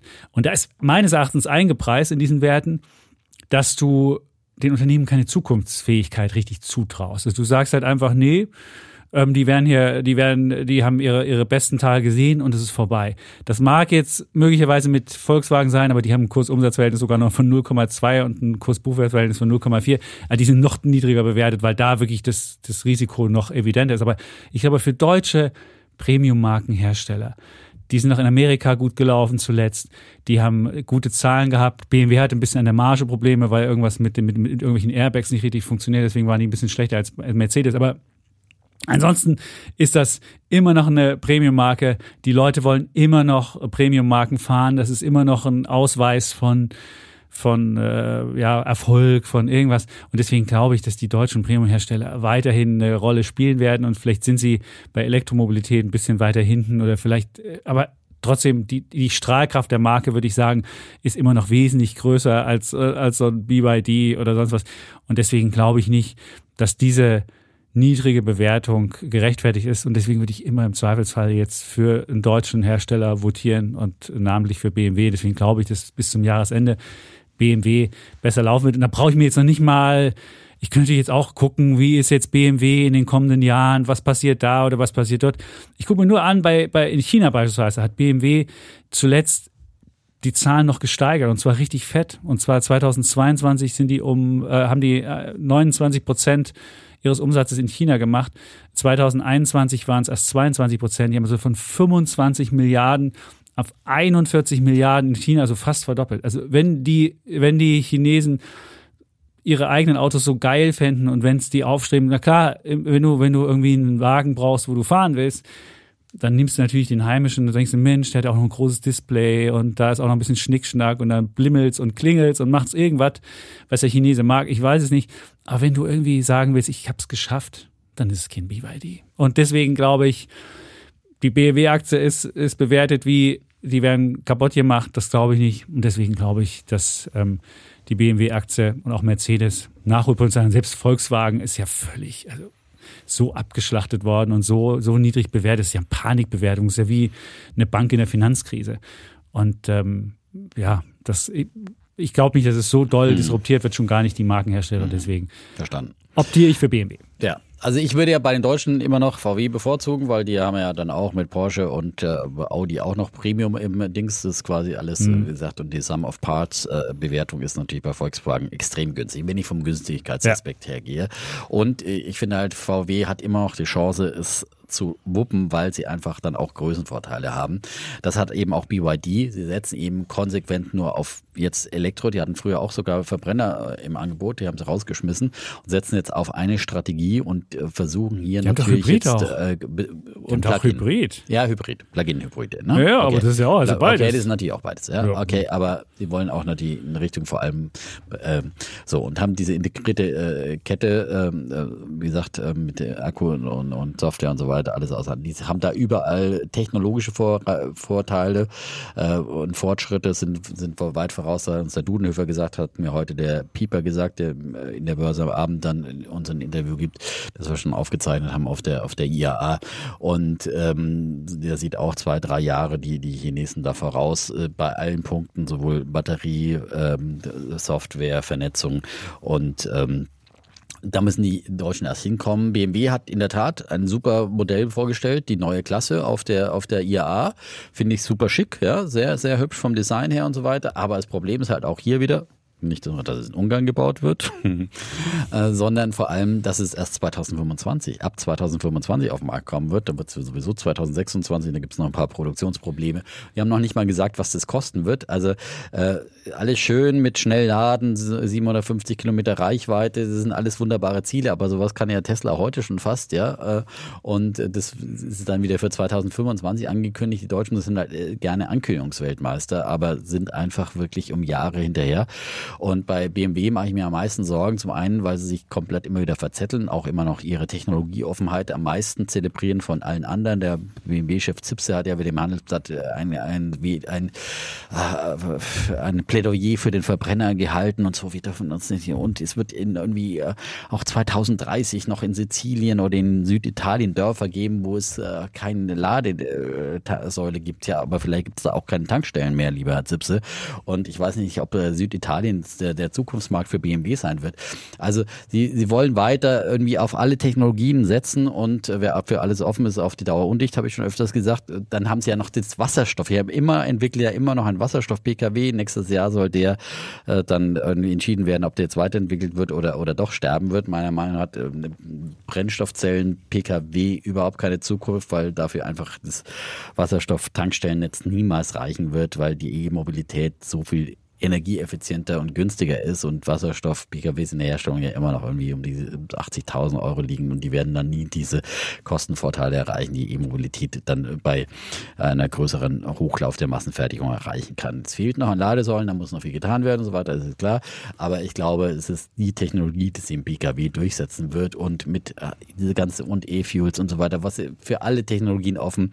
Aber gut, die neue Klasse ist ein super schönes, schickes, äh, äh attraktives E E-Auto, will ich gar nicht äh, leugnen, aber wird halt äh, zu überprüfen sein, ob sie damit wenn wirklich auch, äh, wie, wie preiswert das sein wird und ob sie damit Muss Geld es doch gar verdienen nicht. Muss Nein, doch gar nicht preiswert sein. Du Nein, das doch, du Ja, willst ja, sagen- ja. du wirst, du wirst, als BMW wirst du nie über den Preis konkurrieren. Das willst du ja auch überhaupt nicht. Also Also ehrlich, das ist doch, aber das, das, ist ist doch die genau. Frage, aber ob die Zahlungsbereitschaft Du bist äh, wie eine nein. LVMH oder Louis Ja, oder, oder, oder, ist Mercedes, Tiffany's, das ist irgendwas. Mercedes. Die, die, die Nummer 1 Brand ist auf jeden Fall Mercedes, weil dann kaufe ich mir eher einen Mercedes als einen BMW.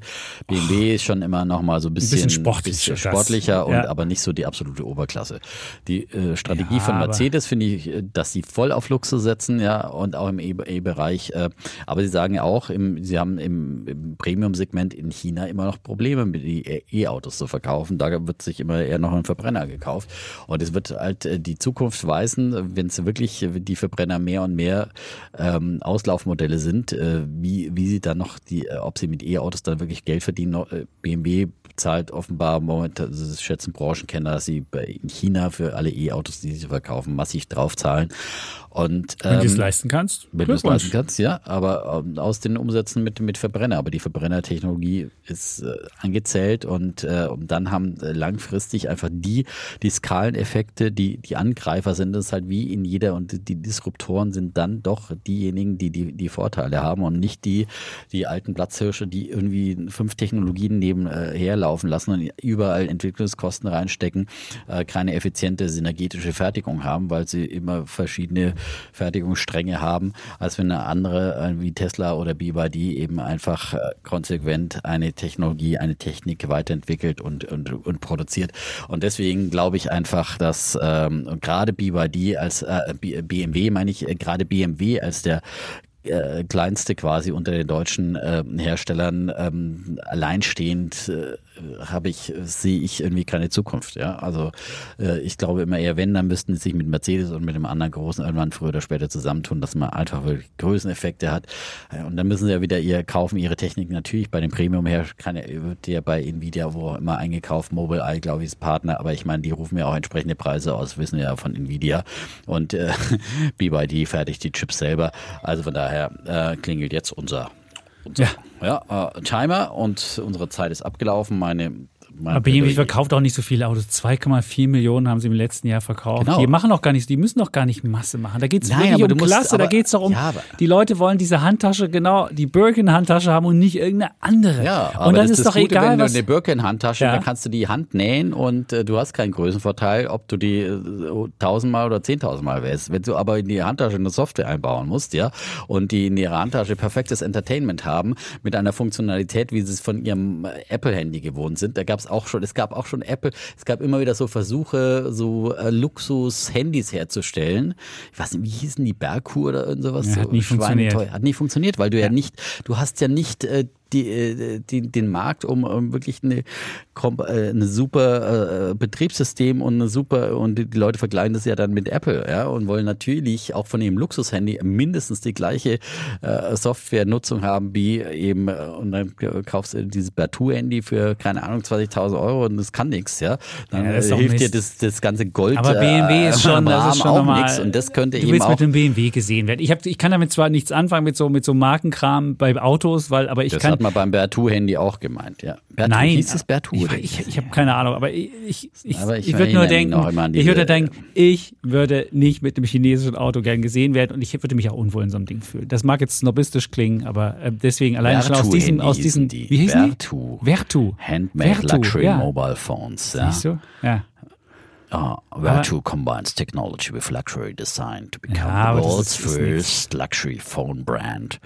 Get ready for a new era of mobile Und? technology. Ja, Kannst du noch kaufen? Wann, wann war das? Oder ist die Seite schon die nur aus dem Cache geladen von Ja, Google? das sind was. Ja, bei eBay gibt's noch was. Ach so. 2000 Euro. Komm, das ist bei Ja, BMW nicht so. Deswegen glaube ich, bis, bis, äh, ja, bis Jahresende natürlich wird natürlich unsere beiden Prognosen nicht richtig aufgehen. Das ist ja nur Genau, das das geht ja schon um die langfristige Wette Ja. im Prinzip. Wir machen Aber- bloß die Wetten hier natürlich kurzfristig, der Kontrolle halber. Ja. Äh, BMW wird schon bis zum Jahresende auch äh, Noch überleben. natürlich noch gut Geld verdienen und überleben sowieso. Und aber in der Zukunft, glaube ich, werden einfach die, die, die Trends einfach äh, wie bei dir und den anderen, die konsequent auf eine Technik setzen, in die Hände spielen, weil du dann einfach wirklich ähm, ähm, da äh, deutliche Kostenvorteile Vorteile hast äh, mit, mit äh, steigendem Absatz und äh, das wird für BMW äh, immer mehr zum Problem. Und wenn man dann eben noch meint, man muss noch drei verschiedene Technologien nebeneinander betreiben, ähm, Technologieoffenheit. Ja. Offenheit. Gut. Dann äh, haben, wir, haben wir die Wette gefixt und gucken mal, wie es am Jahresende aussieht. Die letzte Wette habe ich ja verloren, es war 2021 BMW gegen Tesla. Und damals war Tesla plus 59 und BMW minus 4 oder so. Also hier habe ich Krachen verloren. Mal sehen, was jetzt mit dieser Wette passiert. ist natürlich äh, stärker vergleichbar, aber jetzt haben sie ja dann mal wieder einen Tesla-Jäger angekündigt für 2025, die neue Klasse. Achso, BMW. Ja. also BMW. Also du meinst Tesla-Jäger, dieses weil die hatten ja, ja. immer, Tesla-Jäger war ja lange Zeit immer hier, all die Jahre, die wir hier schon reden. Wer jetzt gerade wieder einen Tesla-Jäger ankündigt, die haben Das ja war auch bisher... Winfast Auto, die, die, die Vietnamesen. Die Ja, hatten genau. ja auch schon 90 Milliarden, äh, die hatten ja auch schon 200 äh, Milliarden äh, Genau. Market Cap. Ja, das war, Das war auch schon Market fast Cap dann- mäßig. Man Ja, muss ja. einfach nur so verengen, dein Ja, dann geht das. Gut. Angebot. Ja. Gut, Dann haben wir Welt jetzt umrundet die Welt umrundet und wir erinnern auch alle, alle Freunde dran, 17.45 Uhr. Freitag. Einschaltimpuls. 17.45 Das ist die neue Klasse im TV. Das Ja. ist Defner und Chapitz. Verpassen Sie keine Folge. Ja. Es können, Sie könnten es bereuen. Die neue Ära Glotzcast. Und im es ist auch TV. wirklich anders, als wenn man es dann nochmal danach bei YouTube guckt. Live ist Man noch kann was anderes. Und danach muss man es nochmal im, im Podcast auch anhören. ja, auch noch. Ja, Ja, Zur besseren Verständlichkeit. ja unbedingt. Gut. Gut. Dann äh, wollen wir die Verabschiedung machen. Ja. Äh, so ein bisschen besser als im Fernsehen. Die muss noch ein bisschen besser werden, muss ich sagen, die Glotzcast-Verabschiedung. Die war, diesmal, die war diesmal nämlich so richtig so, so, so abrupt, wie so ein, äh, so ein Ja, weil Interruptor, halt- so zack, die Zeit Nee, weil die so. Zeit vorbei ist. Ja. Ja. Das ist ja das Problem. Hier haben wir ja schon gemerkt, dass wir gerade wieder überziehen. Also, wir sagen Tschüss. Und ciao. bleiben Bulle Und Bär. Defner. Und Chapitz.